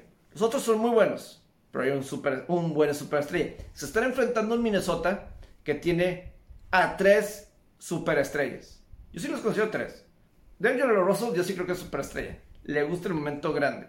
Y tienes a Patrick Beverly que es un, como dije, un hijo de la fregada. El caso de... Tómalo como se... Como se lo... Con su debido respeto. Pero ya Morant, en el caso de, Memphis, yo lo que sentí viendo el partido de Memphis, sentí nerviosismo por parte de Memphis. De las expectativas. O sea, de repente Memphis, de ser 7 que, o 8 el año pasado en el play ellos, Memphis fue el octavo, eh, es más, fue 9 y le eliminaron a Golden State en el play 7 y eliminaron. Ahora son favoritos, como 2. Y al principio del juego, Minnesota que su fuerte no es defender, pero los pases de Memphis, por ser un equipo acelerado, de acelerar, acelerar, acelerar, los pases no eran buenos. O, una diferencia, estaban desfasados ofensivamente por cualquier cosa. Sentías que eh, Minnesota le desviaba un balón y tenían que, y eso interrumpía toda la secuencia ofensiva de Memphis. O ganaban los, los rebotes Minnesota. Y, y, como que todo eso se puso en contra de Memphis. Y, y, los dos son equipos jóvenes. Y Minnesota supo manejar mejor la situación. Memphis tiene que tener mucho cuidado porque el equipo que tiene más superestrellas es Minnesota, no Memphis. No Memphis. Entonces eso está muy interesante para mí. Yo creo... Eh, Ahora, Filadelfia apaleó a Toronto. Yo pensé que Toronto ya está. Es un juego. Y vamos a ver qué pasa con Barnes. Pero yo pensé que ahí a lo mejor Toronto podía dar una sorpresa. Pero Memphis va a tener una serie muy complicada en contra de Minnesota. Va a tener una serie muy, pero muy complicada. Eh, y pues son las expectativas aquí, ¿verdad? Eh, yo ahorita en la conferencia de del oeste es más, voy a sacar. No, ahora sí, con mi pura memoria. Con mi pura memoria. Eh, en el oeste, el 1 contra el 8, que es Phoenix en contra de, de Nueva Orleans. Yo creo que pasa Phoenix, como en 5. Este de Memphis, Minnesota, me voy a mantener con Memphis, pero en 7. Memphis, pero en 7 juegos. Yo me voy con Memphis en 7. Eh, Utah, digo, perdón, Golden State contra Denver me voy con Golden State. Me voy con Golden State. Eh, que sí pasa. Como en 5-6. 5-6. Eh, Golden State que por fin ya están sanos. O sea, no, hemos visto una versión completa de Golden State desde 2019 en playoff. No lo hemos visto. Es más, no habían regresado postemporada desde el 2019. Y vemos esta actuación de Jordan Poole. Tienes el caso de Steph Curry tienes el caso de, Dream, de Clay Thompson, por eso LeBron. Steph Curry no te necesita. no te ocupa Steph Curry ahí. Pero, y en el eh, Utah, sin, se enfrenta a Dallas y pues no creo que vaya a estar en la mayoría de la serie. Me sorprendería mucho que estuviera Luka Doncic. Me sorprendería mucho que estuviera Luka Doncic. Eh, yo creo que si no está Luka Doncic, que es lo que yo creo que no va a estar por su lesión en la pantorrilla, yo me voy con gana, que gana ahí Utah. En el este, Miami contra Atlanta, yo sí creo que gana Miami. Boston, Brooklyn, yo me voy con Boston porque creo que Boston va a ser un mejor equipo defensivo. Boston. El 3 contra el 6. ¿Quién es, ¿Quién es el 3 contra Milwaukee, Chicago. Ah, Milwaukee. Me gusta ahí Milwaukee que gane esa serie. Tranquilamente, ¿eh? yo creo que 5 juegos, si no es que 4. 4 o 5. Ese de Milwaukee contra Chicago. Y en el cuarto contra el quinto, eh, que es precisamente Filadelfia-Toronto. Yo me estaba yendo con Toronto. Me voy a mantener Toronto, aunque esto no, no parece, ¿verdad? No parece en esta situación. Pero bueno, eh, a lo que sigue. Las grandes ligas. Eh, ¿Sabes una cuestión que yo creo de, las grandes ligas que me está llamando mucho la atención? Y es algo que no habla suficiente la gente, pero es algo que me gusta de las grandes ligas. Y yo creo que esto es lo mejor. Cada día, prácticamente en cada juego, cada día, sucede algo que no te lo esperas. La gente se lo toma, los medios, una mala publicidad en contra de las grandes ligas. Mala publicidad, yo creo. Pero es muy buena publicidad. O sea. Esta semana eh, tuvimos a Dave Roberts, que sacó a Clayton Kershaw cuando tenía siete entradas perfectas. Eh, los, los padres de San Diego se molestaron porque los gigantes quisieron seguir jugando, ¿verdad? Cuando estaba una diferencia como de 11 a 2 eh, la sexta entrada, desde la segunda entrada, que estaba así ya marcador muy amplio. Seattle, Chicago, los White Sox contra los Marineros, hubo un partido que el viento causó problemas, ¿verdad? Y, y vamos a hablar de todos esos puntos, pero parece que cada día sucede. Hoy estaba checando, cuando estoy grabando, que Kellen Jansen se molestó con el umpire, Kellen Jansen que está ahora de cerrador con los Bravos de Atlanta, y se molesta con el umpire porque el umpire no lo deja practicar, calentar. Eh, Jansen quería unos lanzamientos más y el umpire dijo, ya no. Y se molestó Jansen, o sea, son cosas que suceden todo el tiempo. Eh, y digo, qué padre, o sea, creo que en redes te da mucho que platicar el béisbol y eso es padre. Y quiero empezar con lo de Dave Roberts. Eh, vamos a escuchar eh, lo que el mismo Clayton Kershaw comentó después de que Roberts lo sacó en el partido del miércoles contra Minnesota, que llevaba juego perfecto después de siete entradas. Y Dave Roberts, ya sea decisión mutua o no sé cómo haya sido, pero que Dave Roberts lo relevó en la octava entrada.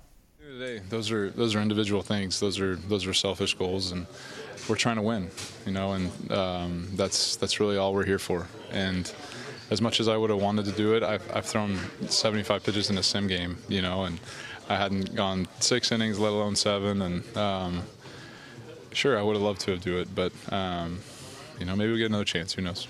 In the moment, can you reconcile all of that? Yeah,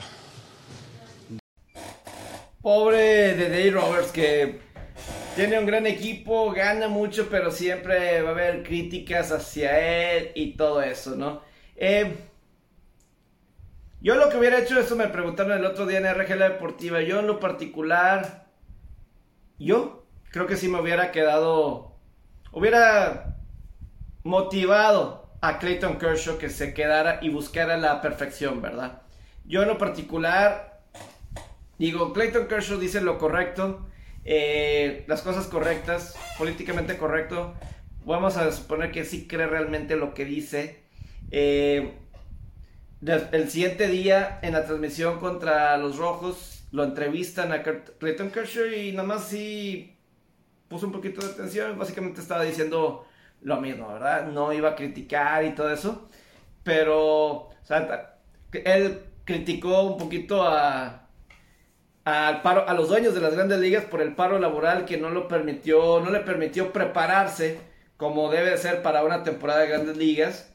Eh, no le dio suficiente tiempo para prepararse, ¿verdad? Porque estaba el paro laboral y eso es lo, lo difícil, ¿verdad? De, y pues sí, por ese punto tiene razón, o sea, ¿para qué te vas a, a exponer a una lesión? Sobre todo que Kershaw ha tenido sus lesiones últimamente, pero creo que hay formas, yo creo que para tratar de que lo consiga, ¿verdad? De que, que pudiera efectivamente buscar, eh, ver si podía lograr la, perfección. Si, no sé, lo dejas que no, que no esté en la rotación la siguiente vez, si lo quieres proteger para que descanse el codo, o no sé, o semanas después, o una más adelante también, no sé, puedes hacer ajustes para tratar de que buscar ir, o sea, porque eh, ha habido más de 200 mil juegos. Las grandes ligas el- empezó en 1876. Ha habido más de 200 mil partidos. Solamente ha habido 23 juegos perfectos. Ha habido juegos sin hits. Cada vez eh, ha habido muchos en, los últimos años. Y a veces hasta compartidos, porque ya no los hacen juegos completos. Pero el último juego perfecto fue básicamente en eh, fue en el 2012, el último juego perfecto. Y yo no puedo creer que el mismo Kershaw, el mismo Kershaw, no haya querido, por su parte de Kershaw. O sea, yo sé que en 5 o 10 años, yo no me puedo, no puedo creer que Kershaw no se vaya a quedar. Tenía la oportunidad de ir por el juego perfecto. O sea, que se quede con la duda. Pude haber tenido el juego perfecto. No me extrañaría que en dos años, o sea, o sea en un futuro, 5 o 10 años, ya cuando sus, con sus nietos, sus hijos ya grandes, o cuando esté en Cooperstown dando su discurso, Salón de la Fama, y pensar, híjole, hice todo, estoy aquí, pero faltó, eh, no sé si pude haber tenido algo perfecto. O sea, se quedó, o sea, el que te quedaste con el que no sabías. Yo creo que eso más que nada es así lo, lo difícil de todo, ¿verdad? ¿Es o no es? Eh, ¿Lo iba a hacer? No lo sabemos. Pero es la cuestión. No sabemos si lo iba a lograr o no. Eh, para Dave Roberts, que vi esta estadística, que otra vez, desde 1901, solamente ha habido dos ocasiones que saquen al pitcher cuando tiene siete entradas o más perfectas y lo saca el manager. Rich Hill en el 2016 y Clayton Kershaw. Ambos para los Dodgers, en ambos el manager de Roberts. Fue ¿De quién fue idea? ¿De quién fue idea? Yo creo, o sea, para mí es muy triste. O sea, no es triste, pero es You have to go for it, man. Nunca sabes cuándo se te. Si tienes ahí la oportunidad clara. Ahí la tienes. Hay veces que no. Cuando quieres algo, si puedes o no puedes. Mm, si ahí está la oportunidad, ve por él. Ve por eso.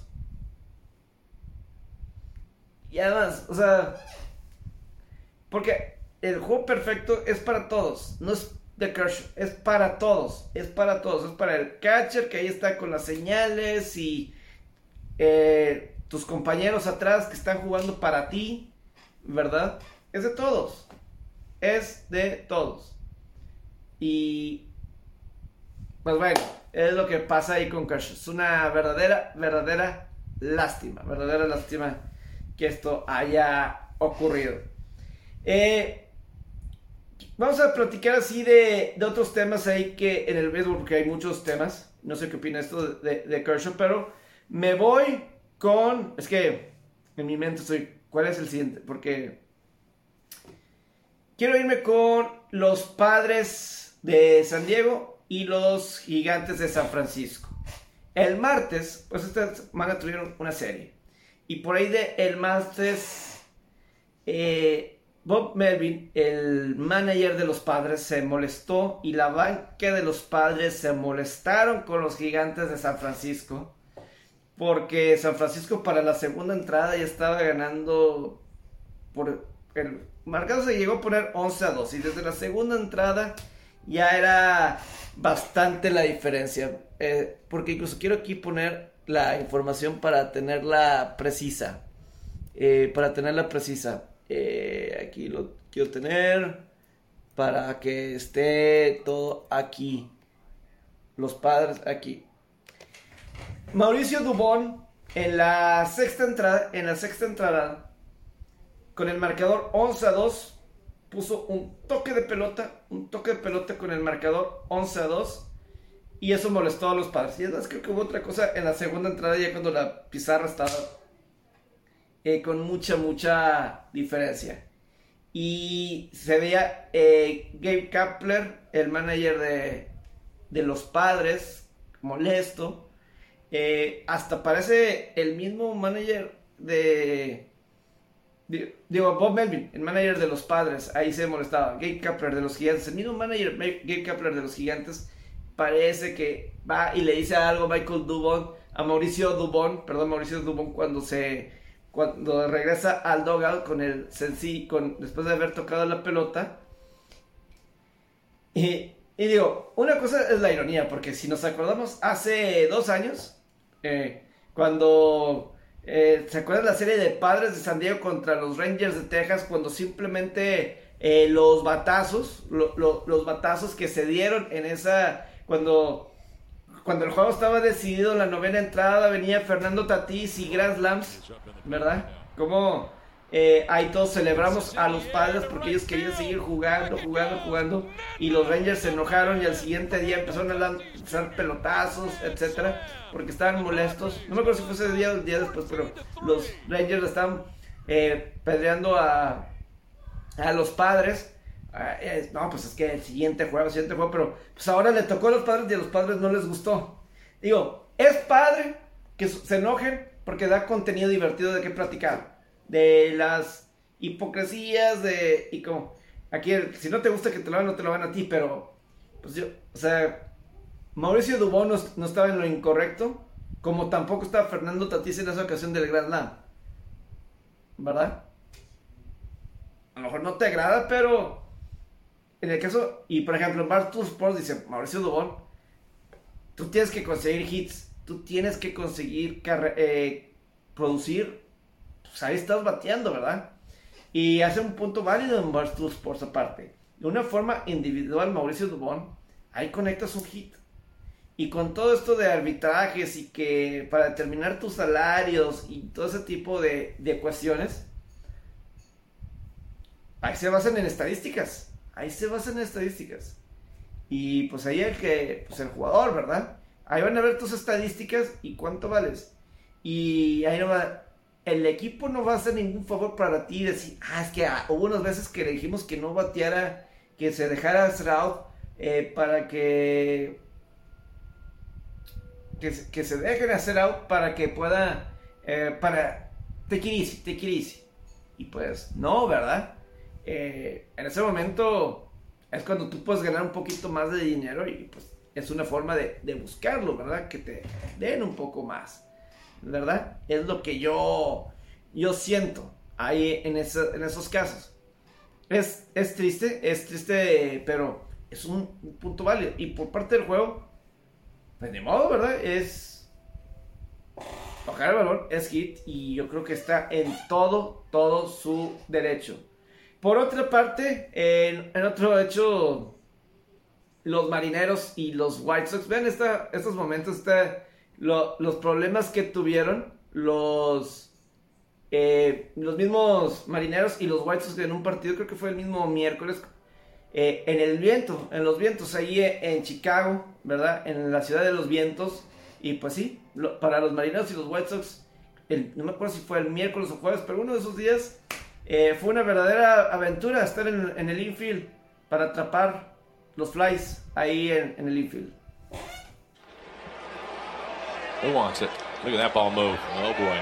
Suarez Crawford, and it's a foul ball. So it's up. France comes in. Gilbert is there. Crawford's coming. Suarez is hanging back and. We'll do it again. It's good offense, right? Let's see. Everybody's on the case. And eventually Crawford puts it on the deck. Eso es lo que yo les decía sobre las grandes ligas. Parece que todos los días, casi en cada juego, hay algo difícil de describir de lo que está pasando. Mira, porque, eh, por ejemplo, en esto de Washington contra eh, Atlanta. Esto fue. ¿Qué día fue el 12? Esto quiere decir que fue el martes. Increíble lo que pasa el martes, donde los nacionales y los. y los bravos estaban bateando a Albies. Albies estaba bateando y pescan a corredor de los Bravos entre primera y segunda. Luego lanzan a home y luego home se empieza a hacer el, atrapar, tratar de pues, pes- hacerle el out al jugador de, de los Bravos, pero no lo tocan, no lo tocan, no lo tocan. Y después de ahí, ahí el umpire marca que estorba el umpire, el catcher al corredor y ahí va a terminar la jugada y le van a dar la carrera por obstrucción. Le van a dar interferencia de obstrucción y la, y la carrera. Esto es algo que no lo ve, o sea, cada día sucede algo como el estilo. Simplemente es muy divertido el cómo de un lado a otro y Heredia tarde o temprano termina anotando. Son de las cosas que te da el béisbol que un poco sí. O sea, el catcher ahí tratando de llegar, pero ahí estaba en el camino el catcher. Ahí estaba el catcher y pues ahí no lo dejó llegar a base y ese momento la obstrucción y la carrera. Son de las cosas que suceden en el béisbol, pero esos son todos los días. O por ejemplo, cuando Anthony Rizzo, no me acuerdo qué partido, toca, hace toque de pelota contra el Shift. Creo que fue contra Toronto. Creo que fue Toronto eh, lunes o martes. Que Anthony Rizzo toca la pelota contra el Shift. Que este fue un tema que lo iba a tocar hace unas semanas, cuando todavía estaba el paro laboral de las grandes ligas, estaban las discusiones. Joey Galo de los Yankees, él llegó a criticar de que deberían de quitar el shift de una vez por todas, que las grandes ligas deberían de imponer regla de quitar el shift, es decir, que todos los hombres estén en sus posiciones normales como si crecimos, que el catcher, primera, segunda, tercera, short, jardines, todo alineado, nada que cambiar el short de un lado a otro, eh, terceras, segundas o jardines, todo para complicar a un bateador que siempre batea hacia la derecha, que pues ahí ponen todos. Si alguien batea a la izquierda, todos en el izquierdo. Y yo digo, Galo se queja de eso. Cuando lo más sencillo es, pues aprende a, a batear para el otro lado. O tocar hacia ese lado y vas a conseguir muchas carreras. Eso pasó. Eso pasó. Otra, justamente esto pasó con Anthony Rizzo. Debería de hablar con Joey Galo y mostrarle, mira, si to- van a poner a todos de un lado, toca la pelota. Toca la pelota, vas a tener hits y así te van a quitar el shift. Y luego ya puedes hacer lo que tú quieras. Y ahora sí ya vas a tener la vía libre. No es muy difícil. No es muy, muy difícil. Pero bueno, a final de cuentas, eh, son de las cosas que suceden en las grandes ligas. ¿Verdad? Eh, todos los días hay algo y que siempre se puede hacer plática, siempre se puede dialogar. Eso yo creo que es lo padre dentro de las grandes ligas. Me voy a la NHL. Eh, prim- o primero me voy con el golf, así, así rápido. No voy a poner ningún, eh, ninguna entrevista ni ningún comentario, pero sí, nada más de lo que es esta semana en el golf. Eh, Bryson DeChambeau fue operado este pasado jueves de la mano, mano izquierda. Bryson DeChambeau, este golfista estadounidense, 28 años de edad, que le pega bi- bien fuerte, que decidió agregar cuerpo muscular cuando estábamos en cuarentena, en pandemia. Y desde ahí, pues se puso a golpear lo más fuerte posible. Pegar, pegar, pegar lo más fuerte posible. Y a mí lo que... Yo sí creo que estas lesiones, porque no ha tenido un buen 2022. Estas lesiones lo han marginado. Eh, jugó el Masters, pero no logró el corte. Realmente jugó bastante mal. O sea, no jugó bien. Eh, no logró el corte. De hecho, pues ha fallado como tres cortes como en los últimos seis torneos aproximadamente. El caso de eh, Bryson DeChambeau. Y se tuvo que operar porque claramente no. Y, una... Es que Bryson DeChambeau tiene que darse cuenta que así no va a durar mucho en el golf. O sea, cuando regresó de la pandemia, cuando regresamos, o sea, cuando se regresó de cuarentena y, y maravilló con su cuerpo, parecía Popeye, ¿verdad? Eh, pero pues así, el golf no nomás es de pegarlo más fuerte porque su cuerpo no va a aguantar. su- ya, no, o sea, ahorita es la mano y la cadera. Tiene una ruptura eh, en la cadera y, y en la mano. Y que va a estar fuera como un mes. Tiene así. Puede maravillar y ganó unos torneos la temporada pasada. Y pues en el 2020, en septiembre, ganó el abierto de Estados Unidos. Tiene que ser mejor que eso. Eh, o sea, tiene que adaptarse. No va a durar su cuerpo. O sea, no es por nada. Si Tiger no pudo, no creo que él pueda. O sea, eso fue lo que le a Tiger batalló. O sea, la verdad, eso es lo que Tiger lo hizo de más, de más, de más que su cuerpo no aguantó. Su espalda, su rodilla, todo. Si Tiger no pudo, Bryson DeChambeau tampoco va a poder. 28 años, cadera y mano. Uno o dos años de estarle pegando así. Y Bryson DeChambeau lo está haciendo al máximo. Más de lo que Tiger. La verdad. Y así, así no se va a poder. Yo creo que es por el bien de, de Chambeau. Sinceramente creo que es por el bien de Chambeau que nor- normal. Y es más, creo que de alguna forma, por ejemplo en Augusta, ha tenido malas actuaciones desde que él dijo de que para él Augusta, par de canchas 68, no 72 tiros, sino 68. Los dioses del golf son muy curiosos. Desde entonces creo que no ha tenido una ronda de 68 en el Masters. Desde entonces. Y no sé si antes ha tenido, pero nu- nunca ha tenido una ronda de 68 mínimo desde entonces. Pero pues es la cuestión de Chambeau. La otra cuestión es Phil Mickelson y Tiger Woods eh, mandaron su registro para el Abierto de Estados Unidos que se va a jugar en Massachusetts en el fin de semana del Día del, día del Padre.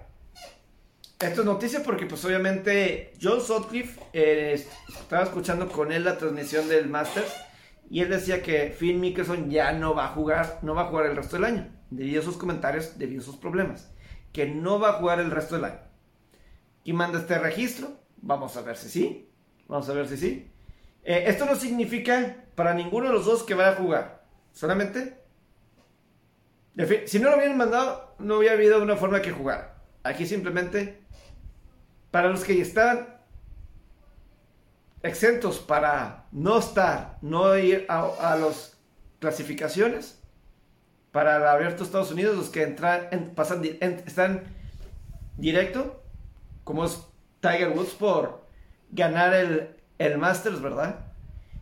Eh, en el 2019 y Phil Mickelson por ganar el la PGA el año pasado. Los dos pasan directo. Ellos pasan directo, sin ningún... Están, tienen la opción de jugar el US Open, ¿verdad? Mínimo ahí está. Eh, todavía no está el registro para cerrar, para si pueden jugar el campeonato de la PGA. Creo que esto viene en estos días. Ahí vamos a checar realmente eso. Pero obviamente es... Vamos a ver qué, pasa con, con los dos. En el caso de Phil Mickelson, es el campeón defensor del campeonato en la PGA. Vamos a ver si va a querer jugar, va a querer jugar o no. Si lo dejan jugar o no. Eso no sabemos. Y por parte de, Tiger, eh, aceptó, eh, lo confirmó su participación en un evento Pro Am allá en Irlanda, previo al abierto británico. Lo confirmó la semana pasada después de su participación en el Masters, de que no iba a poder, lo conf- confirmó su participación, así tal cual, confirmó eh, que va a jugar el, el abierto británico, que eso es hasta julio, en St. Andrews, el campo que más le gusta, su campo favorito, donde ha ganado dos veces el abierto británico. Él confirma que sí va a jugar allá. Y pues ese es un torneo, mini torneo, la semana previa al, al abierto británico. Entonces eso es clave. Eh, no se sabe si va a jugar el campeonato de la PGA, no se sabe si va a jugar el abierto eh, Estados Unidos, pero se está manteniendo con la posibilidad. Él dijo que va a intentar jugar el campeonato de la PGA. Eh, Southern Hills, en Oklahoma, donde es el campeonato de la PGA, conoce ese campo. Ahí, jugó ahí el abierto Estados Unidos 2001. Eh, ¿Verdad? 2001. Y ganó el campeonato de la PGA en ese campo de Southern Hills, en Oklahoma, en el 2007. Mientras que del otro lado, eh, el US Open, que se juega en Massachusetts, ahí fue la sede de, del Ryder Cup de 1999. Y ahí Tiger Woods pues tiene esa experiencia, al igual Phil Mickelson, en ese US Open, porque la última vez que se jugó en ese campo fue en el 1989, cuando lo ganó Curtis Strange. Entonces ahí nada más está ese, eso, nada más, ahí como, como puntos y comparación. Eh, me cambio al hockey, al hockey sobre hielo. Y sucedió algo muy, muy curioso, ¿verdad? Por ahí de entre semana hubo un partido entre Minnesota Wild y los San Jose Sharks. Los San Jose Sharks de la NHL. Y eh, eh, sí, era. Era Minnesota. No, no, no era San José. Era Minnesota en contra de. De Edmonton. De- sí, porque ya no está Van der Kane ahí con San José. Está ahora con, con Edmonton. Y se fueron contra. Se fueron en contra de. En Minnesota. Kane atacó a Kipri Kaprizov. Este jugador. Novato, eh, no novato, pero ya es su segunda, tercera temporada y que se ha visto fenomenal. Segunda temporada de Kaprizov, el un verdadero estrella del Minnesota Wild. Y, y Evander Kane le pega, le pega. Y todo el equipo de Minnesota se va encima de él. Así se va eh, encima, encima de él. Y, y pues bueno, o así la bronca, etc. Y un jugador de ellos, Hartman, de, de Minnesota. Además, quiero poner aquí la situación. Lo voy a, a poner aquí para que ustedes vean lo que sucedió. Ah. Es más, aquí está.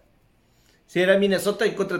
Es que Evander Kane estaba ahí. Precisamente eh, estaba en San José y ahora está con, con Minnesota. Pero lo que pasó es que terminó con la bronca. Harman de Minnesota le pinta el dedo a Evander Kane y el árbitro pues trata de, "Hey, baja el dedo, etc. Terminan multando a Hartman, la NHL, 4.800 dólares. Una cuestión así, lo máximo permitido por el contrato colectivo de dueños con jugadores, 4.800 do- eh, dólares. Fue la máxima cuestión posible. Pero lo sensacional de esto fue que la gente, la gente así de...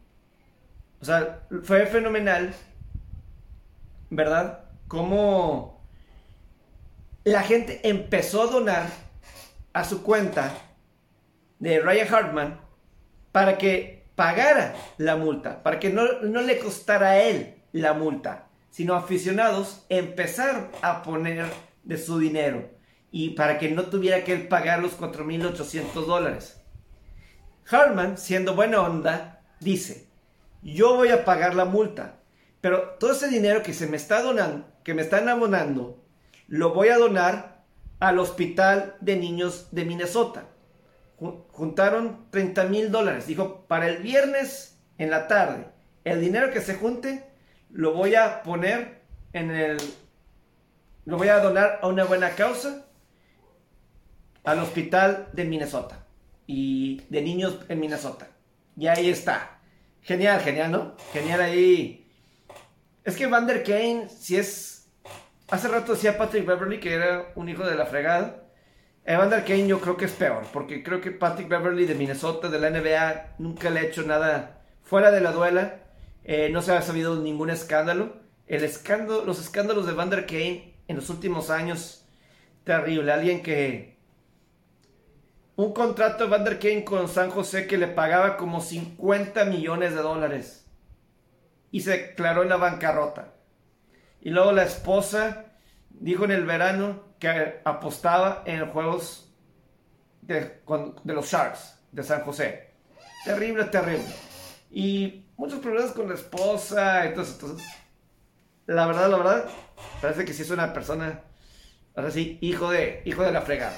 Pero bueno, vamos a checar cómo están las tablas de posiciones en la NHL a unas cuantas semanas de que termine la campaña regular. Así está la situación ahorita en la conferencia del Este. Eh, las Panteras de Florida, por ejemplo, esta semana vi que llegaron a 300 goles. El quinto equipo desde, creo que desde el 2000 en llegar a 300 goles en una temporada. Simplemente una gran ofensiva de las Panteras. Ahorita, eh, como está ahorita, Panteras es el 1 en el este, Toronto 2, Tampa es el tercero. En la metropolitana, los Huracanes es 1 y está empatado con los Rangers. Los dos tienen la misma cantidad de puntos. Pingüinos, 97. Y luego está Boston y Washington. Boston y Washington son los comodines.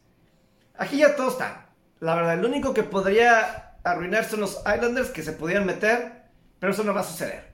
Están 15 puntos atrás de los Capitals, faltando 8 juegos por jugar. Simplemente eso no, o sea, es más, están a una nada de que se que Washington clasifique. Si hacemos la suma, son 8 juegos. Lo más que pueden hacer son 16 puntos. Tiene. Lo más que puede hacer son 16 puntos. Y Washington está a 15. Es más, una victoria más de Washington y ya. Esta, porque sí, esta semana en el este clasificó Toronto, Tampa, Rangers, Pittsburgh. Ellos ya clasificaron. Yo creo que el participante para la final en el este, en estos momentos, sale entre Carolina y los Rangers. Cualquiera de estos dos, de la metropolitana. Para mí de ahí sale. Es que Florida y Toronto, por ejemplo, yo, yo en lo particular, eh, creo que lo dije la semana pasada, les falta defender demasiadas desventajas que tienen que remontar y, y remontan porque tienen, anotan más goles, o sea, obviamente, pero en postemporada no puedes jugar así. Tienes que jugar defensivo, defensivo. Y Florida no ha demostrado esta temporada regular jugar de ese estilo. Y eso es a mí lo que me preocupa de Florida para llegar hasta la final. Y Carolina y Rangers, creo que del este, son los que mejor juegan así. Toronto tampoco. Toronto deja ir ventajas. Florida remonta y Toronto deja ir ventajas. El Lightning obviamente es el que tiene más talento que cualquiera en delanteros y porteros. Pero tras ganar los últimos dos años la Stanley Cup, ellos han jugado toda la temporada pensando que ellos van a. Nada más llegan postemporada y van a ganar. O sea, no creo que tengan el hambre para ser campeones. Creo que es el hambre. Eh, con que pasemos, con eso es suficiente. No creo que eso vaya a suceder. Por eso yo creo que está entre Carolina y Rangers. Pittsburgh, vemos que Tristan Jarry Parece que tiene una lesión en la lower body injury, como dice. En el hockey sobre hielo, por cierto. Eh, las lesiones clasifican upper body injury o lower, lower body injury. Nunca se dice si es cadera. No tiene que especificar. Nada más arriba o abajo. Es todo lo que dice. Y Pingüinos últimamente han tenido un calendario muy difícil y se ha mostrado. Se ha mostrado, ¿verdad? Que pues no, que no pueden competir, yo creo, contra los mejores. Yo por eso creo Carolina y Rangers jugaron esta semana y Carolina ha dominado a Rangers en lo que va esta temporada. Esta temporada. Pero creo que está entre los dos. Carolina, el proceso va más, va más adelantado. Creo que puede ser Carolina. Aunque si es un Tampa, Florida, ahí es donde... Ahí vamos a ver los estilos. ¿Quién gana? ¿Las ofensivas de Florida? ¿O Tampa Bay, la calidad que tiene? ¿O un Carolina que puede jugar defensivo. Eso es lo que intriga. En el oeste, ahorita está Colorado 1, San Luis 2, Minnesota 3. En la central, en el Pacífico, Calgary Flames es 1, Edmonton es 2 y Kings es tercero. Los comodines ahorita sería Nashville con 91 y Dallas con 91. Vegas se le está acabando el tiempo. Hoy, este sábado, qué partidazo entre San Luis y Minnesota. Juegazo. Ya no final de cuentas San Luis. Minnesota estaba, San Luis estaba al frente 4-1. Y eso que Minnesota tenía a Camp Talbot. Esa va a ser serie postemporada. Minnesota-San Luis. Eso no lo va a mover nadie. Ese va a ser juego de primera, serie de primera ronda. Minnesota-San Luis. La pregunta es quién va a tener la ventaja de localía. San Luis tiene una racha sobre Minnesota prolongada. Hoy estaba viendo que los últimos 8 o 9 juegos era ya 9 victorias, 0 derrotas en regulación y uno en tiempo extra o, shootout. Este juego se terminó yendo en shootout. El juego estaba 4-1 a favor de San Luis. Eh, en el tercer periodo, Minnesota se acerca a 4-3. San Luis se va al frente 5-3. Minnesota regresa empata 5 y termina ganando San Luis en tiempo extra. Tremendo partido. Fenomenal partido entre San Luis y Minnesota. Es más, voy a buscar un SOT para poner de lo que significa. Y, sobre todo lo que esto va a ser definitivamente una previa de la postemporada. We're in the dance. You know, you got a chance, and um, just you know, like I, I told the team, we got to keep going here. There's uh, lots on the line still. You know, home ice and things like that. So, lots to play for still. Del otro lado, con Calgary, pues ellos ya están, eh, van a ganar la división con 99 puntos. No creo que Edmonton los alcance para ganar la división del Pacífico. Edmonton va a pasar. Eh, creo que Nashville y Dallas pueden respirar hondo. Digo, todavía no, ¿verdad? Tienen que asegurar. Nashville, este día que grabé, le ganaron a Chicago. Y Dallas le ganó a San José y se separan de Vegas en el comodín. Nashville y Dallas están en 91 puntos, 91-91, y Vegas está en 87. Para Vegas se le complica el comodín. ¿Ok? Se le complica. Ya están 4 puntos atrás de ellos, y tanto Nashville y Dallas tienen un juego menos que ellos. Son 82 partidos, y Nashville Dallas está, tiene un juego menos y 4 puntos de ventaja. Se ve complicado. Creo que ahorita Vegas, su forma de clasificar, es quedando en tercer lugar sobre los Kings. Pero Vegas, que fue blanqueado hoy por, por Edmonton, duele. Cada derrota duele.